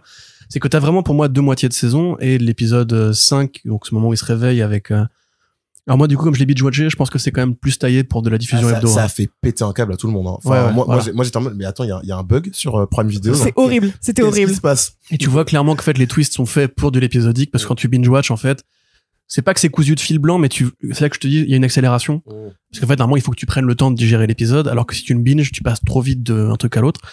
Et typiquement justement quand on passe dans cette séquence là la partie fac elle a presque plus d'intérêt en fait. C'est-à-dire que tu vois juste quelques scènes où il retourne parce que bah, il faut faire des allers-retours sur le lieu. Moi, j'aurais pu prendre, tu vois, plus de, de générosité avec les cours, euh, Ouais. plus effectivement de personnages secondaires. Enfin, il y a des trucs qui sont bien foutus. T'as as ce côté, tu vois, par exemple, le personnage qui, euh, le médium qui peut, euh, comment dirais-je, hypnotiser les gens et les faire oublier. Il s'appelle Rufus. Rufus, c'est en argot américain, c'est en fait un truc qui désigne la, la, Le roufie, les, la les drogue roofies, du ouais, comment c'est quoi déjà la, la drogue, comment ça s'appelle? Le truc qu'ils prennent dans Very Bad Trip, là, qui te fait oublier. J'ai pas vu. Le GHB. Voilà. Rufus, c'est un nom pour le GHB. Mm. Tu vois, et par exemple, ça, c'est un vrai truc sur les facs américaines, les salopards qui, qui droguent les nanas, Ouais, etc. voilà. C'est ce genre d'idée-là que t'as envie de voir plus souvent et que t'as envie de voir développer. Je suis assez d'accord avec ça. Pareil, le cours de- d'art dramatique qui est, qui est brillant. Où tu comprends que c'est Brett Ratner, en fait. Ouais. Tu vois, qui a montré sa bite et qui a dirigé des films de super-héros, etc. Et lui, par exemple, la moindre de ses scènes, c'est un, c'est un punch dans la gueule de Hollywood, comme quand euh, t'as euh, l'une des actrices qui dit qu'elle va faire un, va faire une série pour pour Vote qui est une allégorie du deuil à travers les, les sitcoms euh, des États-Unis. Tu dis ah oui, on a vision. Là tu dis mais c'est génial. Tu vois moi j'aurais plus vu ce truc là et effectivement plus de drama. Moi les romances, euh, franchement le début avec avec Jordan ça me va bien. Parce que Je trouve ça surprenant en fait. Je, je l'ai pas vu venir. J'étais en mode genre bah oui effectivement tiens pourquoi pas. Emma et Sam, je, par contre, j'y crois pas une seconde. Pour moi, vraiment, c'est la nana qui a besoin de d'une personne qui la valide et qui la comprenne comme un être humain, et l'autre qui a juste besoin d'une maman sur le moment. Et dès qu'ils s'émancipent, ça devient super cruel pour les deux. Euh, ça m'a un peu énervé. Par contre, tu vois, typiquement, Ouais, euh, l'histoire de Kate et de André, j'étais bien au début. Moi, j'étais en mode, ah, c'est sympa, parce que tu te dis peut-être qu'il s'aimait en secret, mais que comme elle a toujours été là pour Luc, enfin, tu sais, c'est vraiment le truc d'ado que je décris là. Comme elle a toujours été là pour Luc, bah finalement, elle s'est un peu empêchée de tomber amoureuse de lui, mais en fait, c'était là depuis le début et tout. En fait, j'ai- ce début-là, moi, il m'allait moi, très bien. trouvé bien construit. Enfin, j'ai trouvé justement André est très bien construit parce que justement je me disais mais à un moment je me dit mais c'est un trouble du coup parce que vraiment à un enfin t'as quand même euh, du coup Luc il l'appelle mon, mon amour ou quelque chose enfin genre qui, en fait qui montre une un, qui montre une certaine euh, une grosse affection qui est pas beaucoup vue pour euh, deux hommes quoi dans ce Bah, il lui dit de- carrément même je t'aime Bah et voilà, tout au moment de vois, mourir et tout. ouais. Après, je me suis dit, genre, mais est-ce que c'est un trouble, en fait, dont j'ai été très intrigué par cette relation, mais c'est juste que j'ai pas été euh, ému, en fait, par les romans. J'ai- Je me suis jamais dit, euh, ah, j'ai envie qu'ils finissent ensemble, j'ai envie qu'ils cassent, tu vois. Enfin, j'ai pas été très investi dans, dans ces histoires-là. Ouais, parce que je te dis, on, ça va trop vite, en fait. Oui. Et puis, comme chaque scène te dégaine à la gueule un nouveau concept. Tu vois, par exemple, la nana affreuse qui manipule euh, Emma pour, pour ses vlogs, là. Oh, est- Parce qu'elle a que 10 incroyable, cas de ça. followers. Ouais. Ça, tu vois, le personnage, il ne sert qu'à établir cette fonction. Mm. Ce discours sur, sur, sur, sur le présent, il a aucune substance derrière. Et en fait, t'as plein de personnages qui vont être là pour faire ça. Ce qui fait que du coup, tu perds un peu de vue le côté vie quotidienne, etc. En fait, ce que tu gagnes au niveau du discours, tu vas le perdre un peu dans en fait ce vrai truc de série télé pour ados. Parce qu'une vraie série télé pour ados, c'était je sais pas euh, les Windows Stress, les conneries comme ça, où en fait tu sais que c'est que de la hum, du soap. De la chronique. Ouais, ouais. mais après, ce qui est hyper bien fait dans, dans Gen V, c'est que euh, tu captes très vite et leurs problématiques et leurs souffrances et pour, enfin, et pourquoi ils sont là et ce dont euh, ils ont besoin pour aller mieux, etc. Genre, par exemple, le personnage de Marie, je trouve que c'est une, euh, une, une, pardon pour le terme, on va se foutre de ma gueule, mais une masterclass dans, dans comment on introduit bien un personnage dans une série télé parce que tu comprends très vite euh, qui elle est, où elle va, pourquoi elle va pas bien, euh, pourquoi ça va être elle l'héroïne, enfin et du coup je trouve ça, euh, j'ai trouvé, enfin c'est un personnage auquel je me suis attachée mais tout de suite Pareil. et j'ai, enfin et tout. Après c'est vrai que les autres ont un peu du mal à exister autour euh, dans leur intérêt euh, scénaristique peut-être, mais euh, mais par contre Marie franchement, euh, pff, moi je je, Ouais, je suis je- d'accord. je lui donne ma life Et puis ça, enfin, justement, la, la, sa scène d'intro est dingue. Enfin, Ouais, la, ouais. la scène d'intro et sa scène Ouais, d'intro ouais. est dingue aussi, Ouais. justement, pour, euh, pour établir ça, quoi. C'est-à-dire qu'en en termes de, de, de surprise, de, enfin, graphiquement aussi, moi, j'ai, ouais, vas-y, vas-y. Non, non, vas-y. En fait, c'était juste pour dire que justement, je trouvais que le personnage de Marie, c'est peut-être le seul aussi qui m'a un peu surpris dans la démonstration des pouvoirs, Ouais. parce que je trouve que un des reproches aussi que je ferais peut-être à, à c'est qu'il y a un petit manque de générosité dans la représentation des pouvoirs. C'est beaucoup de choses qu'on, soit qu'on a déjà vu dans, dans The Boys, ou du coup qui est un peu similaire tout le temps. Euh, au sein de l'université, t'as, euh, t'en as 50 qui peuvent changer de taille, t'en as 28 qui peuvent faire de la manipulation, 32 qui peuvent faire des champs de force, etc. Du oui, coup, mais il y en a une qui a une queue de souris comme ça. Oui, et elle peut vrai. faire des trucs sales avec. Et c'est dégoûtant.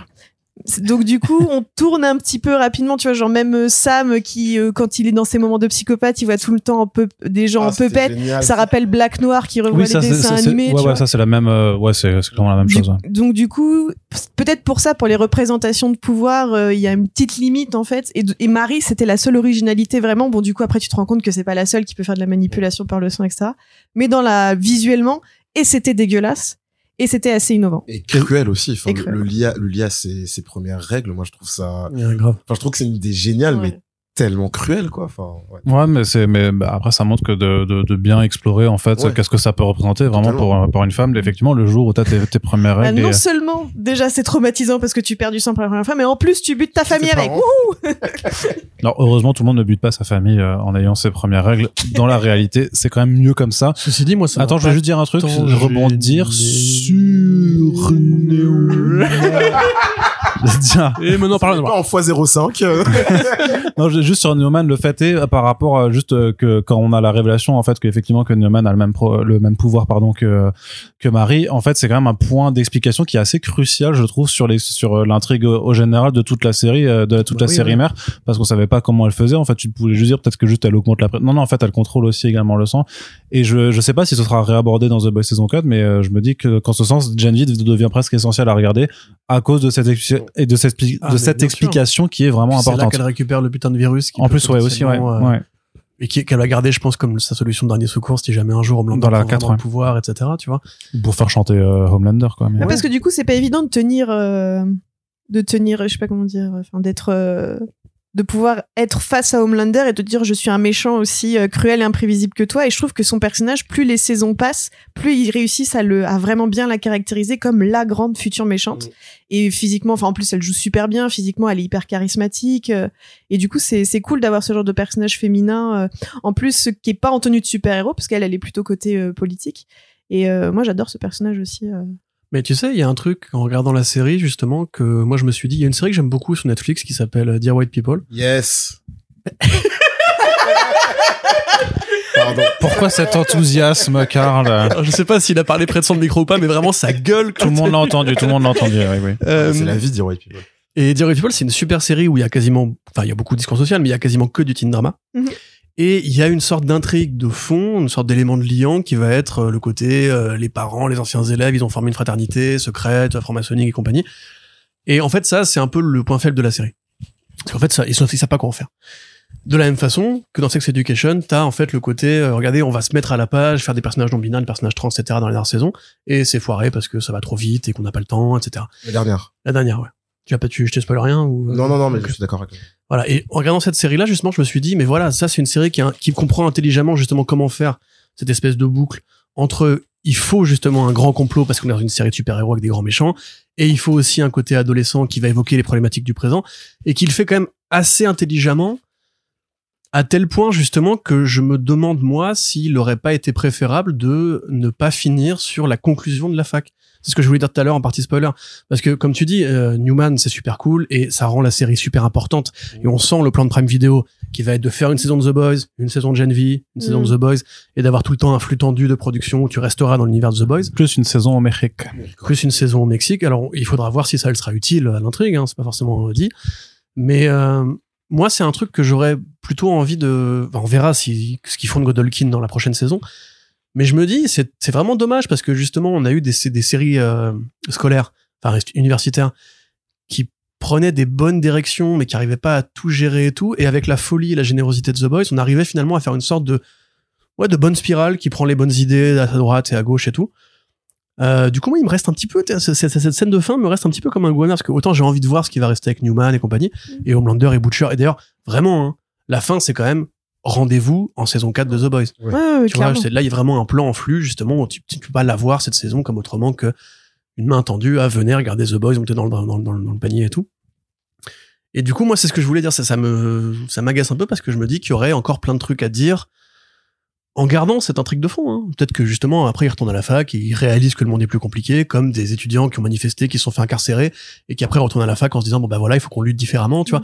Il y a des trucs enfin, qui sont possibles de faire. Mais Mais là, j'ai l'impression paradoxalement, qu'on a déjà tourné cette page, tu vois. Ouais, mais le paradoxalement, c'est si la série euh, amenuise ses enjeux pour la prochaine saison et qu'elle, euh, pour pas non plus dépasser les grands enjeux de The Boys, ça, ça pourrait être potentiellement un reproche qu'on lui fera. Genre, elle est pas assez, euh, elle est pas assez visionnaire, elle, euh, elle pense pas à, à, à mener ses personnages vers une quête un peu plus, euh, un peu plus vilaine, un peu plus, tu vois. C'est pour ça que je parlais tout à l'heure de Ligue nationale et de Ligue Ouais. départementale. C'est, c'est peut-être qu'ils veulent aussi, parce qu'ils ont de la, de la vision et des projets pour Gen V et qu'ils veulent pas dire euh, bah c'est pas parce que c'est un petit spin-off avec des étudiants qu'on va les négliger et que bah si c'est annulé ça a aucun impact je pense qu'ils ils ont vraiment une vision euh, généreuse et et ouais je sais pas euh, c'est peut-être Bah, pour ça aussi quoi Est-ce qu'ils auraient pu faire un truc à la Skins où, euh, en fait, chaque saison, tu aurais suivi un nouveau batch de, de jeunes élèves Mais c'est peut-être ce qu'ils vont faire. Hein. Bah peut-être, ouais. Mais du coup, il aurait peut-être été préférable de les tuer parce que moi, à la fin, quand tu les vois au journal télé, là, tu te dis, mais Homelander, il a- les a massacrés, c'est ça? Il les a butés en hors champ et tout. Mm. Bon, il se trouve que non. J'ai envie de dire malheureusement parce que euh, je sais pas ce que tu peux raconter de nouveau. Genre, par exemple, André, il peut plus utiliser ses pouvoirs parce que sinon, ça va lui bousiller la tête. Ça, très bien aussi. Le personnage de André, tu dis, bah lui, il incarne pas de sujet particulièrement de société moderne. Mais en fait, si, c'est le fils de. quand la ouais la relation avec son père. C'est ça, exactement. C'est justement, c'est le, c'est l'enfant népotiste qui lui ne veut pas devenir euh, l'héritier de son père, qui veut pas reprendre la boîte familiale.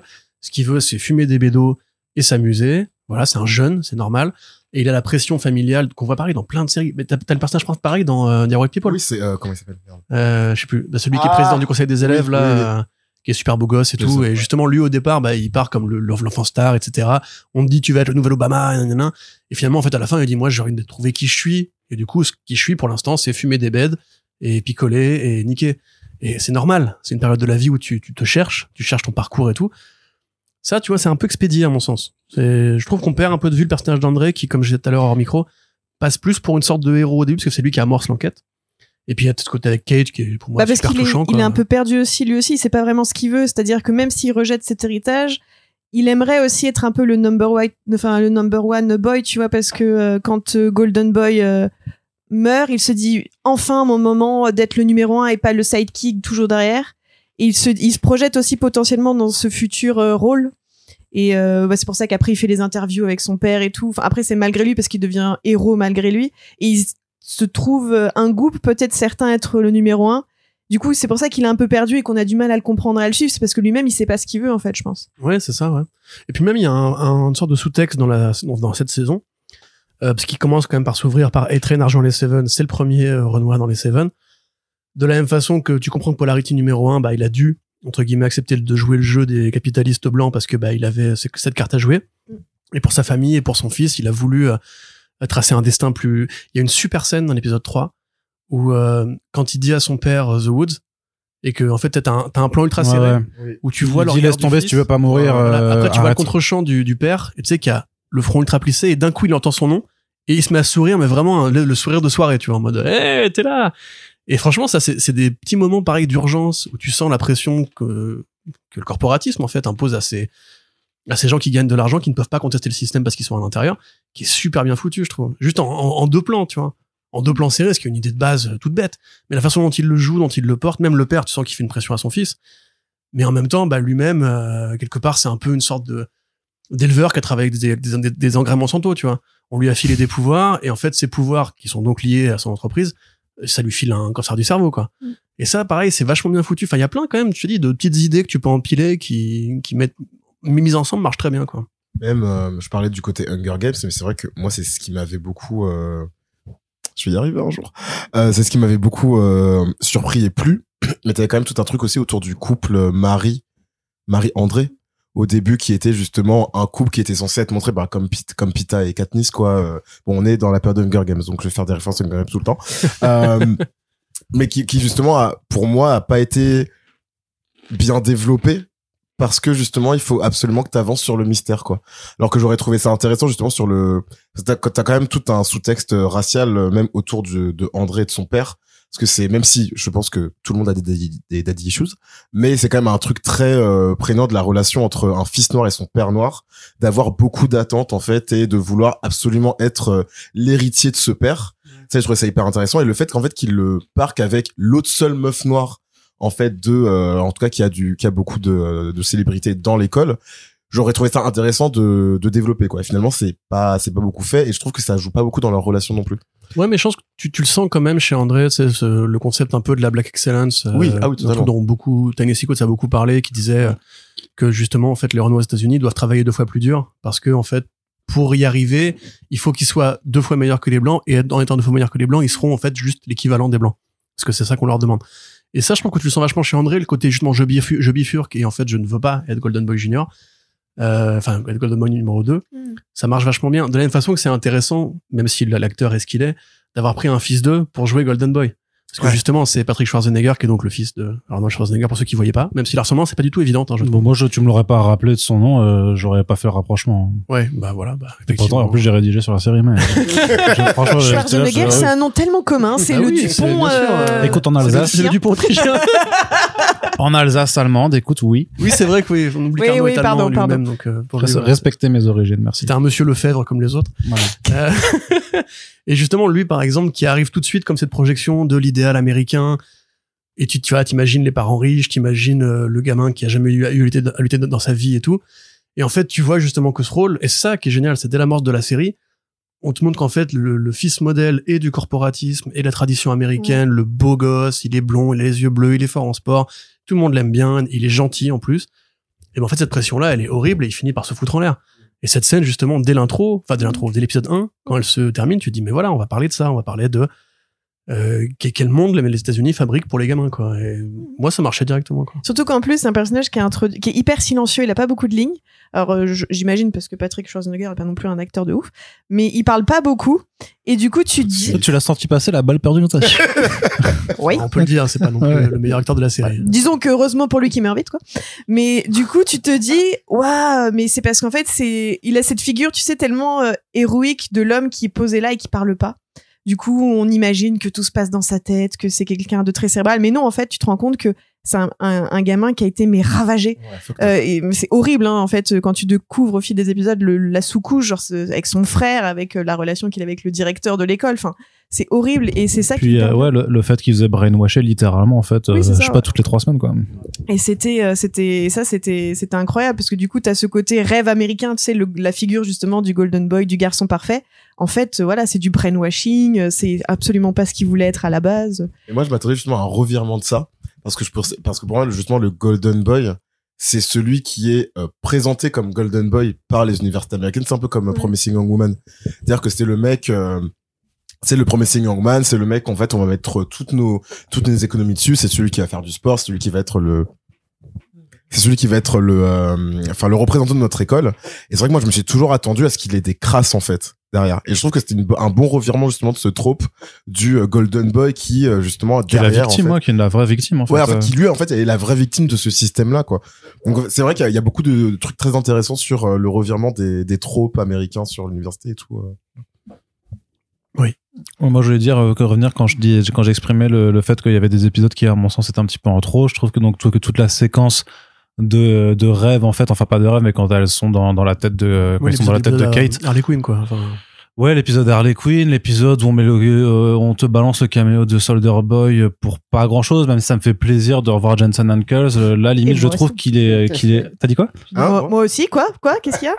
Non, parce mais que- il, est, il est sympathique. Il est très bon acteur. Il est excellent acteur. Voilà, tu, tu aimes bien son jeu d'acteur. Oui, j'adore. Voilà. Son bouclier est très Le jeu. bien vie. sûr. Le jeu qui est sous son costume, du coup, surtout. Oui.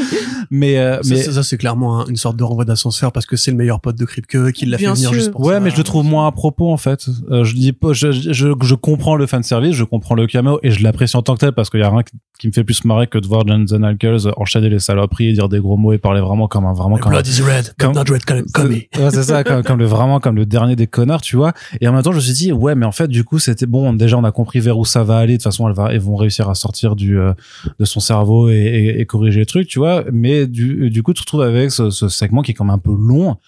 Euh, tu, tu te dis, bon.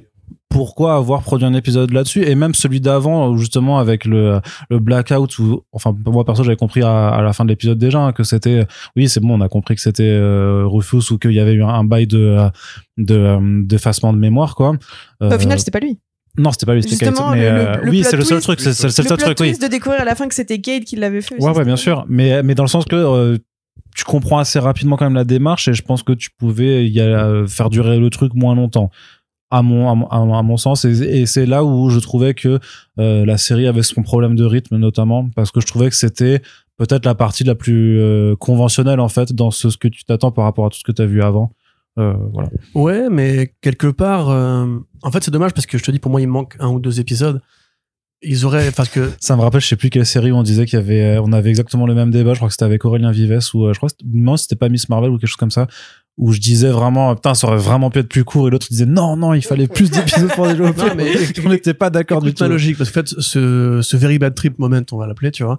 Justement, pour moi, il a une utilité qui est super cool, c'est que ça te fait avancer déjà dans la relation entre Jordan et Marie. Euh, ça te fait euh, sauter des steps où tu comprends que l'intrigue d'un coup a bondi et qu'on va plus du tout parler de la fac, etc. Et c'est là justement que tu manques un épisode pour euh, explorer, par exemple, la relation, la romance qui, qui naît. Qu'est-ce qu'on fait de Kate? Parce qu'en fait, dès ce moment-là, Kate, Oui. ça va devenir la méchante. Bascule. Et- Le changement de paradigme, Et en ouais. fait, du coup, on a. Je trouve que c'est pas bien justifié. Enfin, c'est pas bien justifié. Si tu comprends le C'est traumatisme abrupt. parental et tout, et c'est à ça que c'est l'épisode. Tu vois là, tu revis sa scène avec le, le, le petit frère qui a disparu et tout. Mais il manquerait un épisode où on la rentrait plus humaine parce que directement à la fin, c'est genre ok, on va buter les humains. Bah c'est surtout Et qu'en plus t'as wow. l'impression que l'actrice elle-même découvre ce plot twist parce qu'en fait c'est- non mais attends je dé- je délaye comme les crêpes une autre c'est-à-dire qu'au début de la série elle elle joue pas du tout la même façon que à la fin alors qu'elle est censée connaître ce qui s'est passé dans dans son passé avant tu vois ce que je veux dire. Et du coup ce changement me dérange un tout petit peu ou c'est pour ça que je dis j'ai l'impression qu'elle découvre elle aussi son plot twist sur son personnage ah ouais merde j'aurais dû peut-être de jouer différemment en fait si j'avais su que c'était comme ça À mon avis, ça c'est un problème qui est inhérent peut-être à la réécriture ou au choix de casting, mais au départ, elle joue vachement de manière très évanescente, très pure, très angélique, etc. On a mis un côté Mean Girls, tu sais, la blonde euh, qui Bah, ça, un parce peu, qu'on tu c'est parce vois. qu'on est, on- notre cerveau est formé par ces codes-là, mais en vrai, à aucun moment on dit qu'elle est populaire plus que les autres. Elle. Bah, elle c'est sort juste avec la meuf, Golden elle Boy, sort, c'est ouais, attitude Oui, mais quand elle- même. Oui, mais elle fait aucun commentaire sur les autres élèves de l'école et tout. C'est plus Jordan, la mine bitch, en fait, au début. Enfin, la mine, ou le mine bitch. Le là, mine Ouais. bitch. Mais t'as l'autre, aussi qui devient un peu la pote d'Emma et qui se réapproprie après, c'est, tu sais, qui lui fait témoigner sur ses, euh, sur son, euh, Oui, sur voilà. ses troubles et qui c'est sera, très- elle, ça, elle, elle, c'est la mine bitch, du coup, euh, clairement. Ah ouais. Oh, c'était vilain ça, ouais. Elle, pas, elle a pas assez payé d'ailleurs, elle. Ouais, ah, moi, clairement, moi, je croyais qu'elle a buté. Ah ouais, j'étais vénère. gueule, Moi, je voulais un payback vénère sur ce personnage ouf. qui est horrible parce que De du coup, ouf. après, elle a une autre, tu la vois, elle a une autre victime, donc celle, Avec la meuf queue, avec la queue. de, souris, ouais. Et je voulais qu'elle paye cette. C'est sa victime et son Mais acolyte en même temps, tu vois. C'est trop Mais bizarre. ça rend, ça rend agressif The Boys. Du coup, t'as C'est envie. c'est quand même trop bizarre parce que ce personnage, quand même, dans un monde où les gens peuvent faire de la glace et de devenir géant, etc., elle a juste une queue. Et t'es admis à la fac parce que c'est sais, c'est comme Ah, l'enfeuse, c'est- c'est comme l'enfeuse 2-3 où euh, t'as l'enfeuse qui a le mago à motte et t'as un mec qui peut péter par les oreilles, quoi. C'est, voilà. Mais l'enfeuse, c'est le héros de la légende. C'est vrai. Mais euh, du coup, on parlait? Ouais, moi, je, au début, justement, j'aimais beaucoup ce qu'il faisait de Kate parce que tu as juste le jeu avec les gants Ouais. qui faisait très Malicia. Mais sûr, il y a- Ouais. je pense qu'il y a plein de références à X-Men qu'on ne Bah voit pas oui. forcément. Oui, Moi, oui. je pense à Mais- Misfits aussi, je sais pas si vous avez vu. Alors, parle, parle dans le micro, ouais. Vous avez vu Ah Non, il parlait dans le micro, là. Il a juste Ah, parlé je l'entendais pas assez. Pardon, vous avez vu Misfits? Ouais. Oui. Bah Alicia, notamment euh, Alicia qui, euh, bon, elle c'est plus, elle peut faire tomber amoureux toutes les personnes qui la touchent. Ah oui, c'est Oui. vrai. J'ai beaucoup pensé à Misfits, voilà. Très bien. Mais tu vois, dans Hésite Misfits, pas à nous euh, euh, dire dès que tu repenses à autre chose, hein, du coup. Ouais, non, mais y a pas de souci, voilà. euh. Comment il s'appelle dans Misfits le weirdo qui devient ensuite super bon euh, au Simon parcours et tout? C'est ça? C'est ça C'est Simon, non?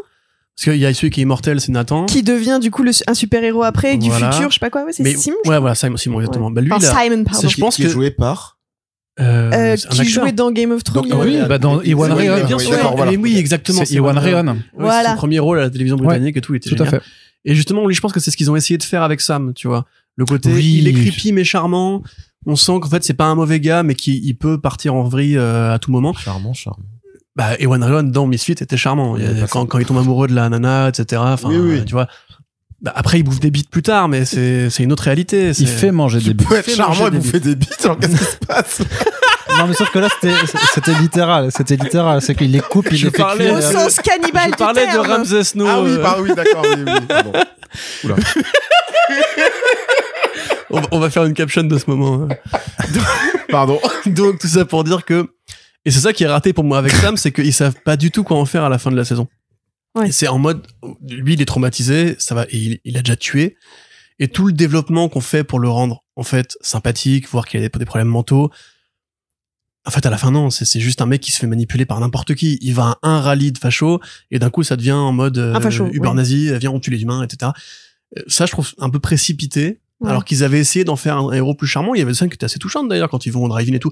Tout son côté, je ne parle qu'en référence cinématographique, qui est plutôt marrant au début, parce que tu comprends en fait ce que il se souvient juste de quand il allait au cinéma avec son frère, et c'est les seuls souvenirs qui lui restent. Et il compose avec ça.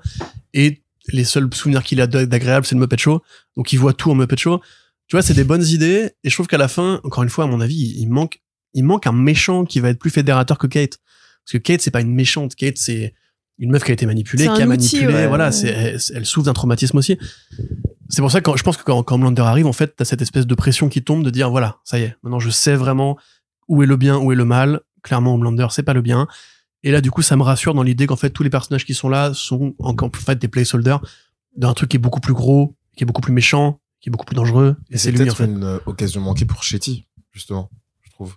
Bah, je- ouais. Parce que pour moi, justement, c'était elle la. Enfin, d'ailleurs, c'était grillé dès le début, en fait, que, Ah que oui, Bien qu'elle sûr, était, ouais. euh, que c'était une antagoniste.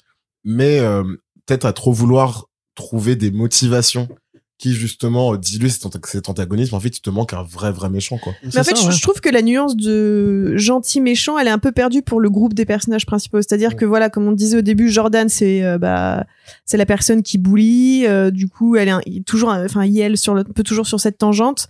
Euh, bah Marie aussi, elle a déjà tué et du coup, elle a un pouvoir qui est hyper dangereux. euh, voilà, donc toujours aussi sur cette tangente. Sam sur cette tangente. Tu vois, ils ont tous un peu sur et puis Sam aussi. Et du coup, c'est pour peut-être pour ça qu'on a du mal à vraiment euh, leur poser une identité propre, tu vois, en disant toi t'es méchant, toi t'es gentil, toi t'es plutôt euh, potentiellement à revirer facho, toi non, parce que justement ils sont toujours sur cette espèce de construction euh, Ouais, clairement. ouais. de zone grise où euh, du coup tu sais pas trop à quel moment ils vont péter un plomb. Genre la scène finale où Marie explose le bras de, de Kate. Moi je l'avais pas vu venir aussi, celui-là c'était sacrément dégueulasse. C'était c'était ouf quoi. Mais on peut pas dire vraiment. longtemps pour qu'il utilise ses pouvoirs quand même parce que euh, Là, Oui. tu parlais de l'enfeu, c'est comme quand Sixi réalise qu'en fait, elle peut juste faire bouillir le sang des gens et que voilà, c'est en fait, elle est juste beaucoup trop forte. Tu te dis, mais oui, si elle contrôle le sang, tout le monde a du sang, donc elle peut faire ce qu'elle veut. en Ouais, fait. mais elle se brimait, elle s'est brimée toute sa Ouais, vie. En fait, Là, je pense qu'il. rencontre avec Victoria qui a... Ah non, parce qu'elle elle a pas, elle a pas montré Non, c'est quand elle qu'elle explose la bite explosait, euh, de Rufus. Oui, c'est quand Oui, elle explose oui, la ouais, bite de ouais. Rufus, oui. Il y a quand même beaucoup de bites apparentes dans cette série. Mais c'est ce que je t'ai dit au début. Ouais, ouais, t'as raison, t'as raison. Trop On de te croit, Happy, on te. Ceci, moi, franchement, je trouve que t'es un peu, un peu cruel avec le personnage de Jordan parce que, à mon sens, c'est peut-être celui qui, ou celui ou celle qui est écrit de la manière la plus cohérente du début à la fin. Le fait que ce soit une, Mm. une- un ou une bully, c'est justifié par le fait que bah, son père est justement Le rejet de ses parents, l'archétype en fait de la, du, du père qui n'accepte pas la transidentité. Alors, j'ai pas, j'ai, je, je suis pas dur envers le personnage de Jordan, je suis dur envers la relation entre Jordan et Marie. Ouais. Enfin, moi, le personnage de Jordan, il me, il me va plutôt bien. C'est juste que, euh, personnellement, je, je trouve que les deux acteurs, les, donc, l'acteur et l'actrice qui jouent Jordan n'ont pas le même niveau de charisme. Et donc, ouais, du coup, ça, et je donc, du coup, j'ai pas, en fait, j'ai pas été aussi connecté. Je pense qu'en fait, ce personnage aurait totalement marché avec moi. J'aurais marché avec moi à 70%, tu vois. Mais aurait marché avec moi à so- à 100% si j'avais été euh, convaincu par l'acteur masculin aussi, tu vois. Ouais, Bah, disons suis qu'ils sont très beaux tous les deux, mais Oui. elle est un peu plus charismatique Ah ouais, que lui. non, mais c'est London Elle, Fort, elle- elle joue, terrible, elle quoi. joue mieux, ouais. Enfin. Mais après, en plus, euh, c'est marrant euh, parce que t'as ouais. des, t'as des idées qui sont mais toutes bêtes. euh. Déjà, je trouve ça super intéressant. La, la première scène de baisse qu'elle a, en fait, c'est quand elle est en meuf. Ça, c'est un choix qui est plutôt euh, audacieux parce que justement, tu, tu te demanderais comment un network comme Prime Video oh, pourrait se poser la question de c'est quoi la sexualité des personnes non binaires, en fait, tu vois. Bah, en fait, c'est qu'au début, ils s'embrassent quand euh, Jordan est en, est en homme. Et du coup, il y, a le, ça- il y a un cut sur leur scène de, de baise. Et du coup, quand ils se réveillent, Marie et Jordan dans le même lit, Jordan est en meuf. Non, mais je parlais de la scène avec Ah, les Quand elle se fait, euh, quand, elle- quand elle baise avant avec que ses parents. Pryde, là, euh, Ah oui, oui, Voilà, pardon, pardon. vois. oui, oui, oui. Ça, déjà, c'est une intro Et que c'est le mec qui, est- qui, est- qui peut se rendre euh, translucent, enfin qui peut traverser le mur et qui débarque du coup à poil. littéralement Kitty Pride, hein. euh. Ouais, ouais, mais qui débarque du coup dans, dans, le, dans la chambre d'à côté et que t'entends le, le truc qui est What the fuck, dude? Tu vois. Et tu vois, justement, je pense que euh, avec un humour plus gras ou moins de respect pour ce que les personnes non binaires ou trans, ils auraient fait une scène où euh, elle aurait changé de, Yel aurait changé de d'apparence pendant la, la baise et compagnie, alors que là pas du tout. En fait, on t'explique qu'elle est à l'aise, Yel est à l'aise, pardon, je suis désolé, euh, au pieu, en femme ou en homme, et ça n'a aucune importance euh, de son point de vue. Mais dès que ses parents arrivent, tac, elle passe, en, Yel passe en mode masculin. Après, elle, Yel va changer euh, pendant que son père en fait euh, décrit euh, sa jeunesse, etc. Bah, à mon sens, c'est un personnage qui fait très peu en fait de fautes d'écriture. Bah, surtout qu'il y a des petits passages hyper intelligents, euh, par exemple, euh, que Marie lui fait un reproche. euh, pourquoi tu te mets en homme quand tu veux t'imposer C'est un, ouais. truc tout bête, cette réplique, mais je me suis dit, putain, ça c'est intelligent. Grave. Ça c'est un truc d'écriture qui me plaît vachement sur l'écriture d'un personnage non binaire. Quoi. Et puis en plus, euh, tout le côté justement que, enfin, je trouve qu'il y a la peut-être, il y a la peut-être plus de scènes en meuf. Oui. Alors Oui. qu'en fait, on Oui, t'explique que Yen est né dans un corps masculin. Oui. Et ça, justement, c'est pareil, c'est des petits choix qui sont super intelligents si Mhm. tu te poses deux secondes pour y réfléchir. Et encore une fois, c'est le seul personnage qui combat Golden Boy et qui arrive à lui tenir le dragée haute Ouais, au début. ouais, ouais. Et pareil, super scène de combat parce que on t'explique pas quels sont les pouvoirs en fait. C'est toujours démonstratif. C'est que bah au départ, euh, paf, je te mets une bastos et tu comprends que euh, quand euh, il, est en, il est en forme d'homme, les bastos c'est pas grave, ça va, je, je tiens le coup. Pif la scène de combat et tu comprends qu'en fait la forme masculine a des pouvoirs particuliers, la forme féminine a des pouvoirs particuliers. Le combat, je trouvais plutôt même assez généreux au début parce qu'on t'explique bien Golden Boy c'est le Homelander de, de la fac quoi. Enfin honnêtement, euh, personnage bah, avec qui j'ai pas du, du tout de reproche à faire. Euh, c'est vraiment ouais c'est vraiment pour moi le personnage de Kate qui vient comme un cheveu sur la soupe où t'as envie de la plaindre et t'as envie de dire mais en même temps euh, Secoue-toi. voilà c'est quand même un peu une connasse quoi tu vois et en définitive ce groupe de héros moi d'héroïnes et de héros j'aimerais bien les retrouver pour la prochaine saison Moi aussi. sans euh, comprendre exactement ce qu'on pourrait encore en faire maintenant quoi Non, je suis, je suis assez, je suis assez d'accord. C'est, euh, enfin, je vais me répéter, hein, mais c'est juste, euh, je pense que dans la, il, il m'a, il m'a manqué en fait des liens entre les persos. En fait, il m'a manqué. Euh, je, les, je les vois pas comme un roster de personnages en fait. Enfin, je les vois comme des personnages qui sont très bien écrits individuellement, mais euh, en termes de, de relations, à part euh, Kate, euh, pas, non, pas Kate Marie non, euh, Marie et Emma, j'ai beaucoup aimé leur relation parce que je trouve que c'est un peu la, la relation qui, qui évolue vraiment au fil de, de la série. Je trouve qu'il manque une évolution de, de personnage quoi au niveau de ces, ouais je suis de ces, de ces relations. Après Jordan, j'ai aucun problème avec elle. Je trouve que moi j'ai beaucoup aimé la, enfin la, la scène avec ses parents, moi m'a vraiment ému, tu vois, enfin où elle où elle lui dit mais euh, t'es en tant comme tu fais tu fais ça pour nous pour nous nuire etc. Enfin c'est c'est un truc qui qui me parle personnellement. Euh, mais euh, tout, enfin je trouve que les relations entre le, entre les enfants et leurs parents étaient justement très bien réussies quoi. Que ce soit André et son père, que ce soit Mhm. Jordan et ses parents. Emma et sa mère aussi, sa mère qui est vraiment. et, une et Emma et sa mère, mais quel euh, Qui, enfer qui rappelait aussi du coup la relation de Starlight avec sa propre Oui. mère d'ailleurs. Ouais. Ouais, ouais. Ça, c'est pareil, c'est super bien écrit, quoi. Ouais, T'imagines ouais, très bien la daronne qui dit des trucs comme ça. Tu vois, c'était un peu de ce que j'avais, ce que je disais au début, c'était le fait que déjà dans The Boys, il y avait ce, ce, ce, ce traitement du des femmes par rapport à leur image, à leur corps, qu'on avait un petit peu avec Starlight et sa propre mère. Et là, du coup, mais ça, il va encore plus à fond. Genre vraiment, là, c'est ma mère est responsable de mes troubles alimentaires, etc. Enfin, c'est, c'est hyper violent, quoi. Et ça, c'était un peu plus intelligent de le Ouais, faire je sur une jeune euh, adulte, quoi. Puis la phrase euh, you, you have to make with what you've given. C'est en fait, tu pourras jamais être la resta, tu vas juste voilà, tu vas juste devenir en fait un phénomène de foire parce que c'est ton seul moyen de devenir quelqu'un. Mm. Elle pique cette phrase vraiment, il y, a un- il y a un côté parce que tu sens qu'elle est pas mal intentionnée la daronne en fait. Bah, surtout que c'est encore C'est plus juste qu'elle a cruel. des problèmes d'être euh, Non, mais- c'est pas non, une mais- bonne mère, tu vois, mais, elle a envie non, que sa non, fille non, parce euh, que c'est encore plus cruel parce que quand on sait que c'est les parents qui les ont fait comme ça. Oui, oui, oui Tu vois, c'est en fait les enfants, ils ont jamais rien demandé. C'est eux Oui, et c'est là que je parlais du, titre de Gen V, qui, parce que c'est une génération ouais, où en fait ils se sont portés volontaires pour injecter du, euh, du compound V à leurs enfants euh, dans l'espoir de- d'en faire Ouais, des, ouais, cette réplique de Kate stars, qui quoi. dit tes parents c'est des enfoirés ils t'ont injecté un truc dangereux to make a buck euh, out of you tu vois enfin. Et effectivement euh, ça, ça marche très bien dans une, une teen fiction où t'as toujours ce rapport au monde des adultes. Et est-ce qu'on n'a pas envie de devenir comme parce qu'on a envie de devenir comme eux etc c'est toujours assez précieux. Quand tu fais tous les profils en fait tout est plutôt bien fait. Euh, de ce point de vue là ouais. Je dis c'est moi vraiment il me manque qu'un petit épisode de plus sur la partie fac et on n'est pas loin d'une très bonne série hein. un là on est une bonne série. euh, c'est une bonne série un épisode dédié au mec euh, invisible qui baise dans la main, on peut faire. D'ailleurs, c'est pareil, ça, on te dit que c'est Ce le fils- running on gag. te dit que c'est le fils de Translucent. Mais Mais ça, ça, oui. pareil, ça arrive à la fin et tu Oui, oui. ah, c'est pour ça que c'est un gros dégueu. Ce- mais C'est ce running gag, en plus, je sais pas, t'ouvrais une porte, tu le voyais avec son lama, mais tu sais, oh, c'est- ça- Ouais. ça- mais c'était à chaque épisode, tu le croisais. le, le mec ne sert à rien juste pour faire un, un comique de répétition Mais ça, ça, en plus, c'est clairement du Seth Rogen dans le texte. Enfin, c'est, c'est, Ouais. notre voisin, quoi. C'est, euh, on va faire un séminaire sur le consentement. Tu vas faire un séminaire sur le consentement avec la bite à l'air? Ouais, ma bite, elle est à l'air. Et alors? Il est un gros dégueulasse. Il y en a plein des personnages comme ça et, tu vois, là, tu retrouves l'humour gras de Garth Ennis dans un monde aussi, bah, on n'a quand même pas beaucoup parlé de la scène avec la grosse bite. Euh, Oui, parlons de la scène avec la grosse veux bite. c'est quand même génial. Moi, je m'attendais pas à ce qu'il y ait un plan comme ça, euh, facial de, de Zigouigoui, quoi, parce que c'est quand même pas si fréquent la, la de zigouigoui. Tu Et veux t'as- quel- veux quel âge Alors, vas-y, c'est quoi le mot approprié Pénis? C'est pas Bah, très si agréable à l'oreille. C'est pas c'est pas très ASMR dans le micro, pénis. Faisons un tour de table. Donc, la grosse queue. Ouais. Euh, franchement, ça, c'est, génial comme van. C'est, là, c'est du Garcenis dans le texte. C'est vraiment quand, quand elle tombe sur les couilles et que le mec kiffe et qu'elle lui met un coup comme si c'était un cheval. Mais ça, mais moi, j'ai hurlé de rire. C'est vraiment... utilisé dans un cadre de sexualité, genre, mais dis-moi que c'est la plus grosse que t'as vue, tu Ouais, vois. ouais. Et genre, elle, elle est saoulée, genre, oh putain, mon dieu. Et ça m'a fait tellement Mais Surtout qu'elle dit, qu'elle dit, parce que clairement, on lui a déjà demandé de faire ça, donc Bien fait, sûr. ouais, ouais, c'est sûrement, ouais, peut-être que c'est une des plus grosses machins, et la façon dont, euh, même la, la, la, la, la mean bitch euh, qui, qui le voit le lendemain, euh, et qui lui dit, ah, est-ce qu'il t'a demandé de dire que c'est la plus grosse bite qu'il a vue parce qu'il complexe de ouf sur, sur sa petite queue, quoi. Enfin, tu, tu, tu Oui, vois qui baisse que des gens de petite taille à Ouais, chaque c'est fois.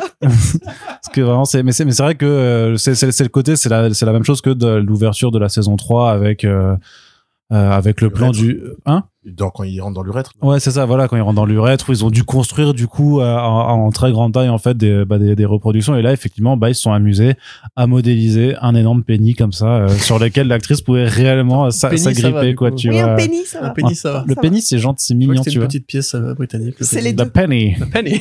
C'est ça. Donc oui, non, non, on parle de. D'ailleurs, en vrai, il y a beaucoup, moi qui suis fan justement de ces conneries, de genre, euh, chérie, j'ai rétréci les gosses, euh, l'homme miniature. Mais en vrai, quand tu sais, quand ce film euh, en train de se dire, ouais, euh, moi je bats des mulots euh, dans Mais un oui, ring. moi, je veux bien voir cette chaîne. Meilleure YouTube, chaîne YouTube, bah, bien sûr. De ouf, avec son, son petit euh, euh, de domestique et tout. Et puis quand elle rentre dans l'oreille du gaz, pareil, tu fais. Ouais, ça c'est violent, ça. Moi, ouais. je m'attendais vraiment. Enfin, je me suis dit, en fait, si c'était un truc à la, justement, à la, à la Garcinis, il aurait- elle serait juste devenue plus grande à l'intérieur du Pour gars. faire exploser la tête, ouais. Mais en fait, elle peut pas, par parce qu'elle va Ouais. pas commencer à manger le cerveau, tu vois. Et donc, la façon dont c'est filmé, et quand elle ressort couverte de sang, en plus, plan qu'on est dans le trailer, on savait Oui. pas qu'elle était miniature. Franchement, c'est, bah, vous qui êtes fan de violence, je parle, je m'adresse à Arnaud et à Abby.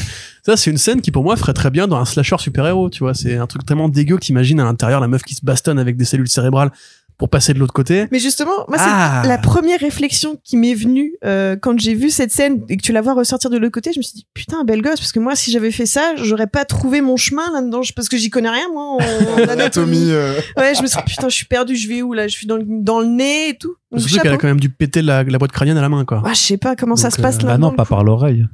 Bah, comment tu vois Attends, parce que tu.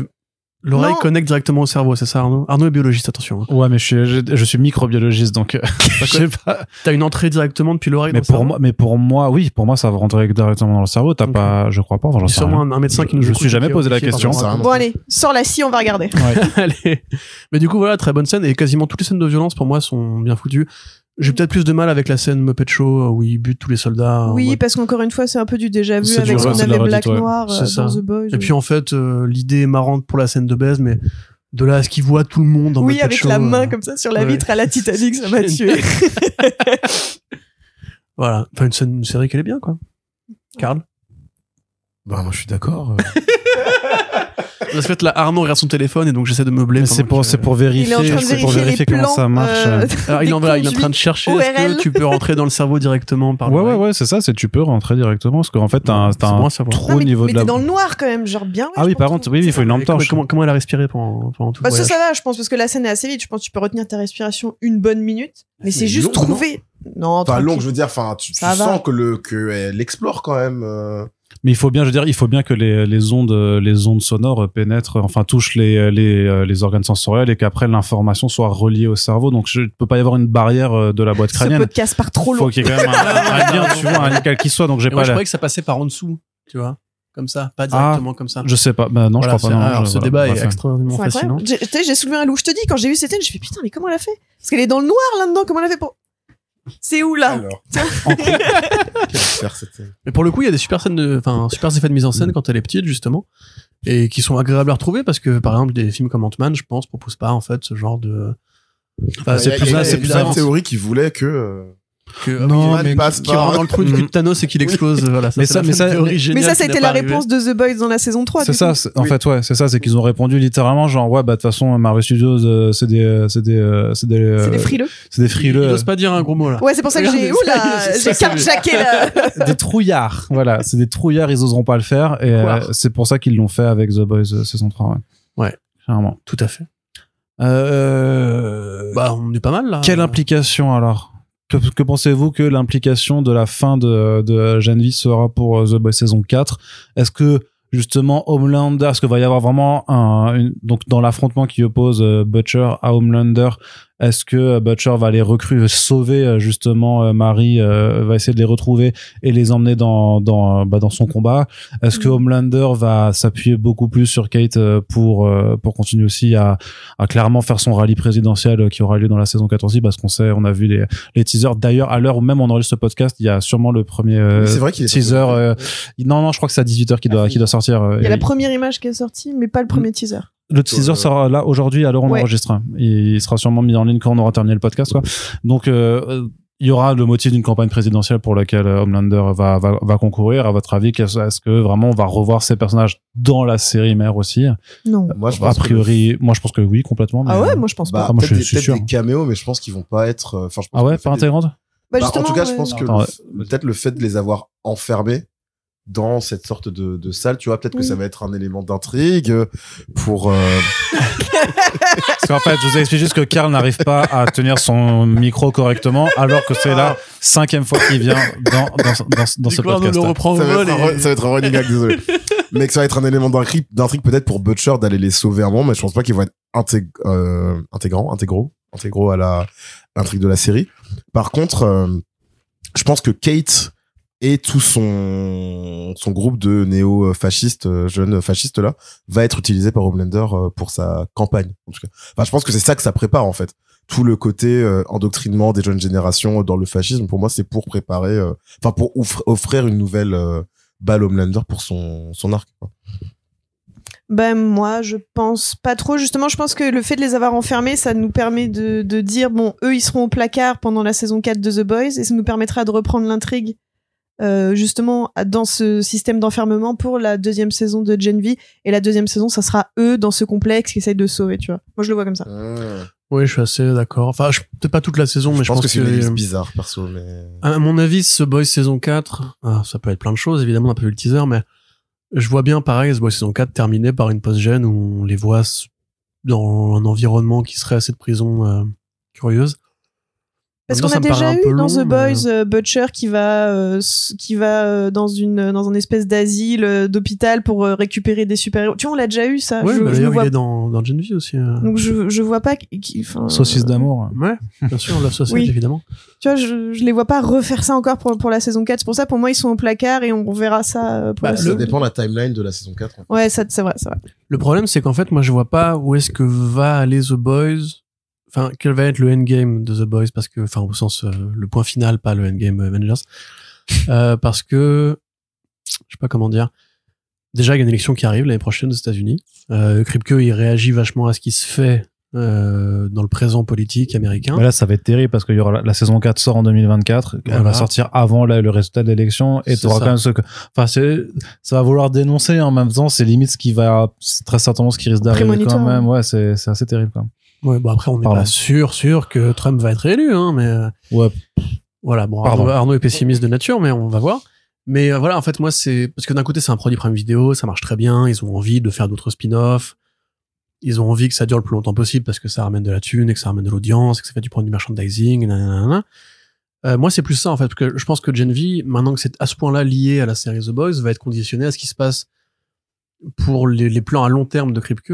Et en fait, j'ai l'impression qu'on est déjà arrivé à un tournant. Enfin, je verrais mal The Boys arriver jusqu'à la saison 6, par exemple. Tu vois, euh, à mon sens, là, on est trop loin avec Homelander. La seule piste logique, c'est soit qu'il gagne à la fin, soit qu'il se fasse tuer à la fin, euh, dans un combat final avec Butcher où la mort serait la seule issue. Mais euh, Tu peux très bien pour faire. moi, on se rapproche de ce moment-là, tu vois. Bah, tu peux faire euh, Homelander qui devient, qui est élu, qui gagne son élection, un régime ultra vénère dans lequel ils deviennent bah, une poche de résistance dans un truc, le combat pour essayer de ramener la liberté, tout ça, ça peut se faire hein, sur trois saisons supplémentaires en fait. Peut-être. Dans, Mais, dans, euh, dans le truc, mais dans, moi j'ai une vision plus pragmatique de la chose, c'est que effectivement on, est, on développe un spin-off avec des nouveaux personnages, tu les lis à la série mère et tu les refous. Pour moi, je pense qu'ils seront présents et pas juste en termes de camo, je pense qu'ils seront réellement présents dans la série mère pour que ceux qui sont passés à côté se disent ah tiens c'est qui ceux-là? Ah mais je les aime bien ah bah je vais les rattraper et puis en plus je vais aller regarder la saison 2 et comme ça tu fédères toute la communauté de la série mère qui s'est pas forcément encore intéressée au spin-off à regarder l'ensemble de tes produits Non, Pour mais dans la vraie vie, euh, la série mère, elle a regardé, le- enfin, les fans de la série mère, ils ont regardé le spin-off. hein.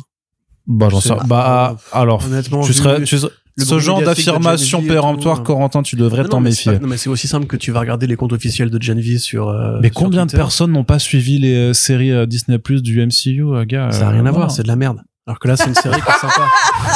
Et, en, ouais, et en attends. plus, et en plus, il n'y a pas 40. Je savais pas qu'on était au café du comptoir d'un coup. Il n'y a pas 40 séries. Évidemment que les fans de The Boys, déjà, qui sont alimentés tous les jours par un nouveau contenu, une publicité, un faux trailer, un faux poster, machin.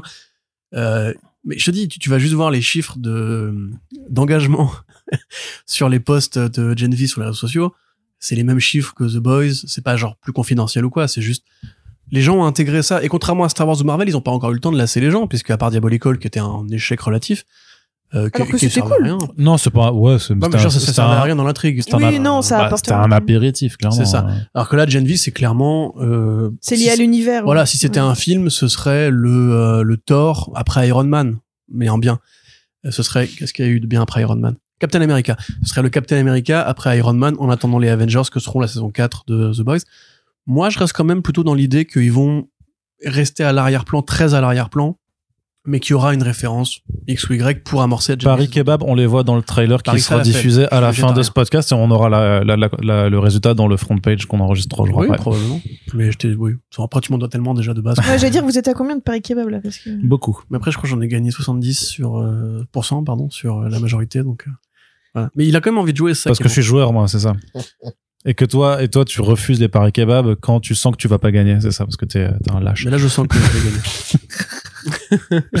Très bien. Euh, bah, je crois qu'on en a fini. Bah ouais. Ma foi, 1h40, ça va très bien, j'allais dire, moins de 2 heures et tout, quand même. C'est une série euh, sympathique, donc disponible sur Prime Video. Et si vous n'êtes pas abonné, n'oubliez pas qu'il y a d'autres façons de regarder vos séries. C'est pas grave de euh, faire du manque à gagner à Prime Video et je pense qu'ils sont ils voilà, ils s'en porteront pas forcément plus mal, mais en tout cas, on espère que ce podcast vous a plu. Si c'est le cas, vous pouvez le faire savoir en partageant l'émission sur vos réseaux sociaux un petit peu partout où que vous euh, vouliez. Et puis, euh, on se retrouvera très prochainement pour parler d'autres adaptations de cette fin d'année avec une année 2024 qui, heureusement, sera peut-être un peu plus calme, un peu plus reposante là-dedans, ce qui nous permettra de nous concentrer plus sur les comics. Karl, Happy, merci beaucoup d'avoir été présent dans ce podcast. Merci. J'espère que l'expérience euh, était plaisante et que vous reviendrez. Bah, pour Pro- des bonnes séries, oui, parce que c'est rare. Oui, c'est vrai, c'est vrai. Et puis, Wow. encore une, tu vois, là, tu vois, ça, décidément, il y, a- il y en a qui prennent dans tous les sens euh, ce, au- aujourd'hui. Oh, c'est pas si Karl, rare en la fin d'année là quand même. Invincible c'est bien, Loki c'était sympa, Scott Pilgrim c'est bien. oui, c'est vrai que du côté des séries, c'est, C'est je- vrai. je- on sera, ce sera Je désolé. retire. Désolé pour ceux qui veulent à, à chaque fois les podcasts du Cell euh, et, et Gonzo de, avec ça, Splinter, mais il y aura, il y aura peut-être un petit peu moins de ça euh, en cette fin d'année avec euh, voilà des choses qui étaient quand même plutôt agréables à regarder par rapport aux croûtes euh, qu'on a eu et quand même la croûte euh, parfum euh, romarin et sel de mer euh, qui arrivera aussi en décembre euh, clairement. Pour, tu prends What If? Bah Aquaman, Ah pardon. sel de J'avais mer. réussi à oublier le. Ouais, mais je, je pense pas à ce film. Enfin, je... pour moi il est déjà, il est déjà passé. t'as vu comme il est bête, il, Ouais, il, c'est il vrai, a pas la référence. Non, je voulais juste dire quand même que, euh, parce que pour ceux qui écoutent pas les front page, il y avait Splinter qui avait écrit à Arnaud quand le trailer de Echo est tombé, pour dire qu'il était triste, le trailer de Echo, Ok. la série Marvel Studio Disney+. Oui. Pour dire qu'il était triste parce que du coup, comme ça avait l'air bien, Bah ouais, pas ça a faire des annulé vannes sa vanne. et du coup il était dégoûté. Bah ouais. C'est pas grave. En tout cas, euh, si vous souhaitez également soutenir, on vous rappelle également qu'il y a une page Tipeee qui est ouverte H24 sur laquelle vous pouvez nous aider avec de menus deniers pour nous aider à euh, voir l'avenir de façon euh, sereine sur le podcast. Merci à toutes et tous de nous avoir écoutés. Puis on se dit à très bientôt pour la prochaine émission. Salut Salut. Bisous. Salut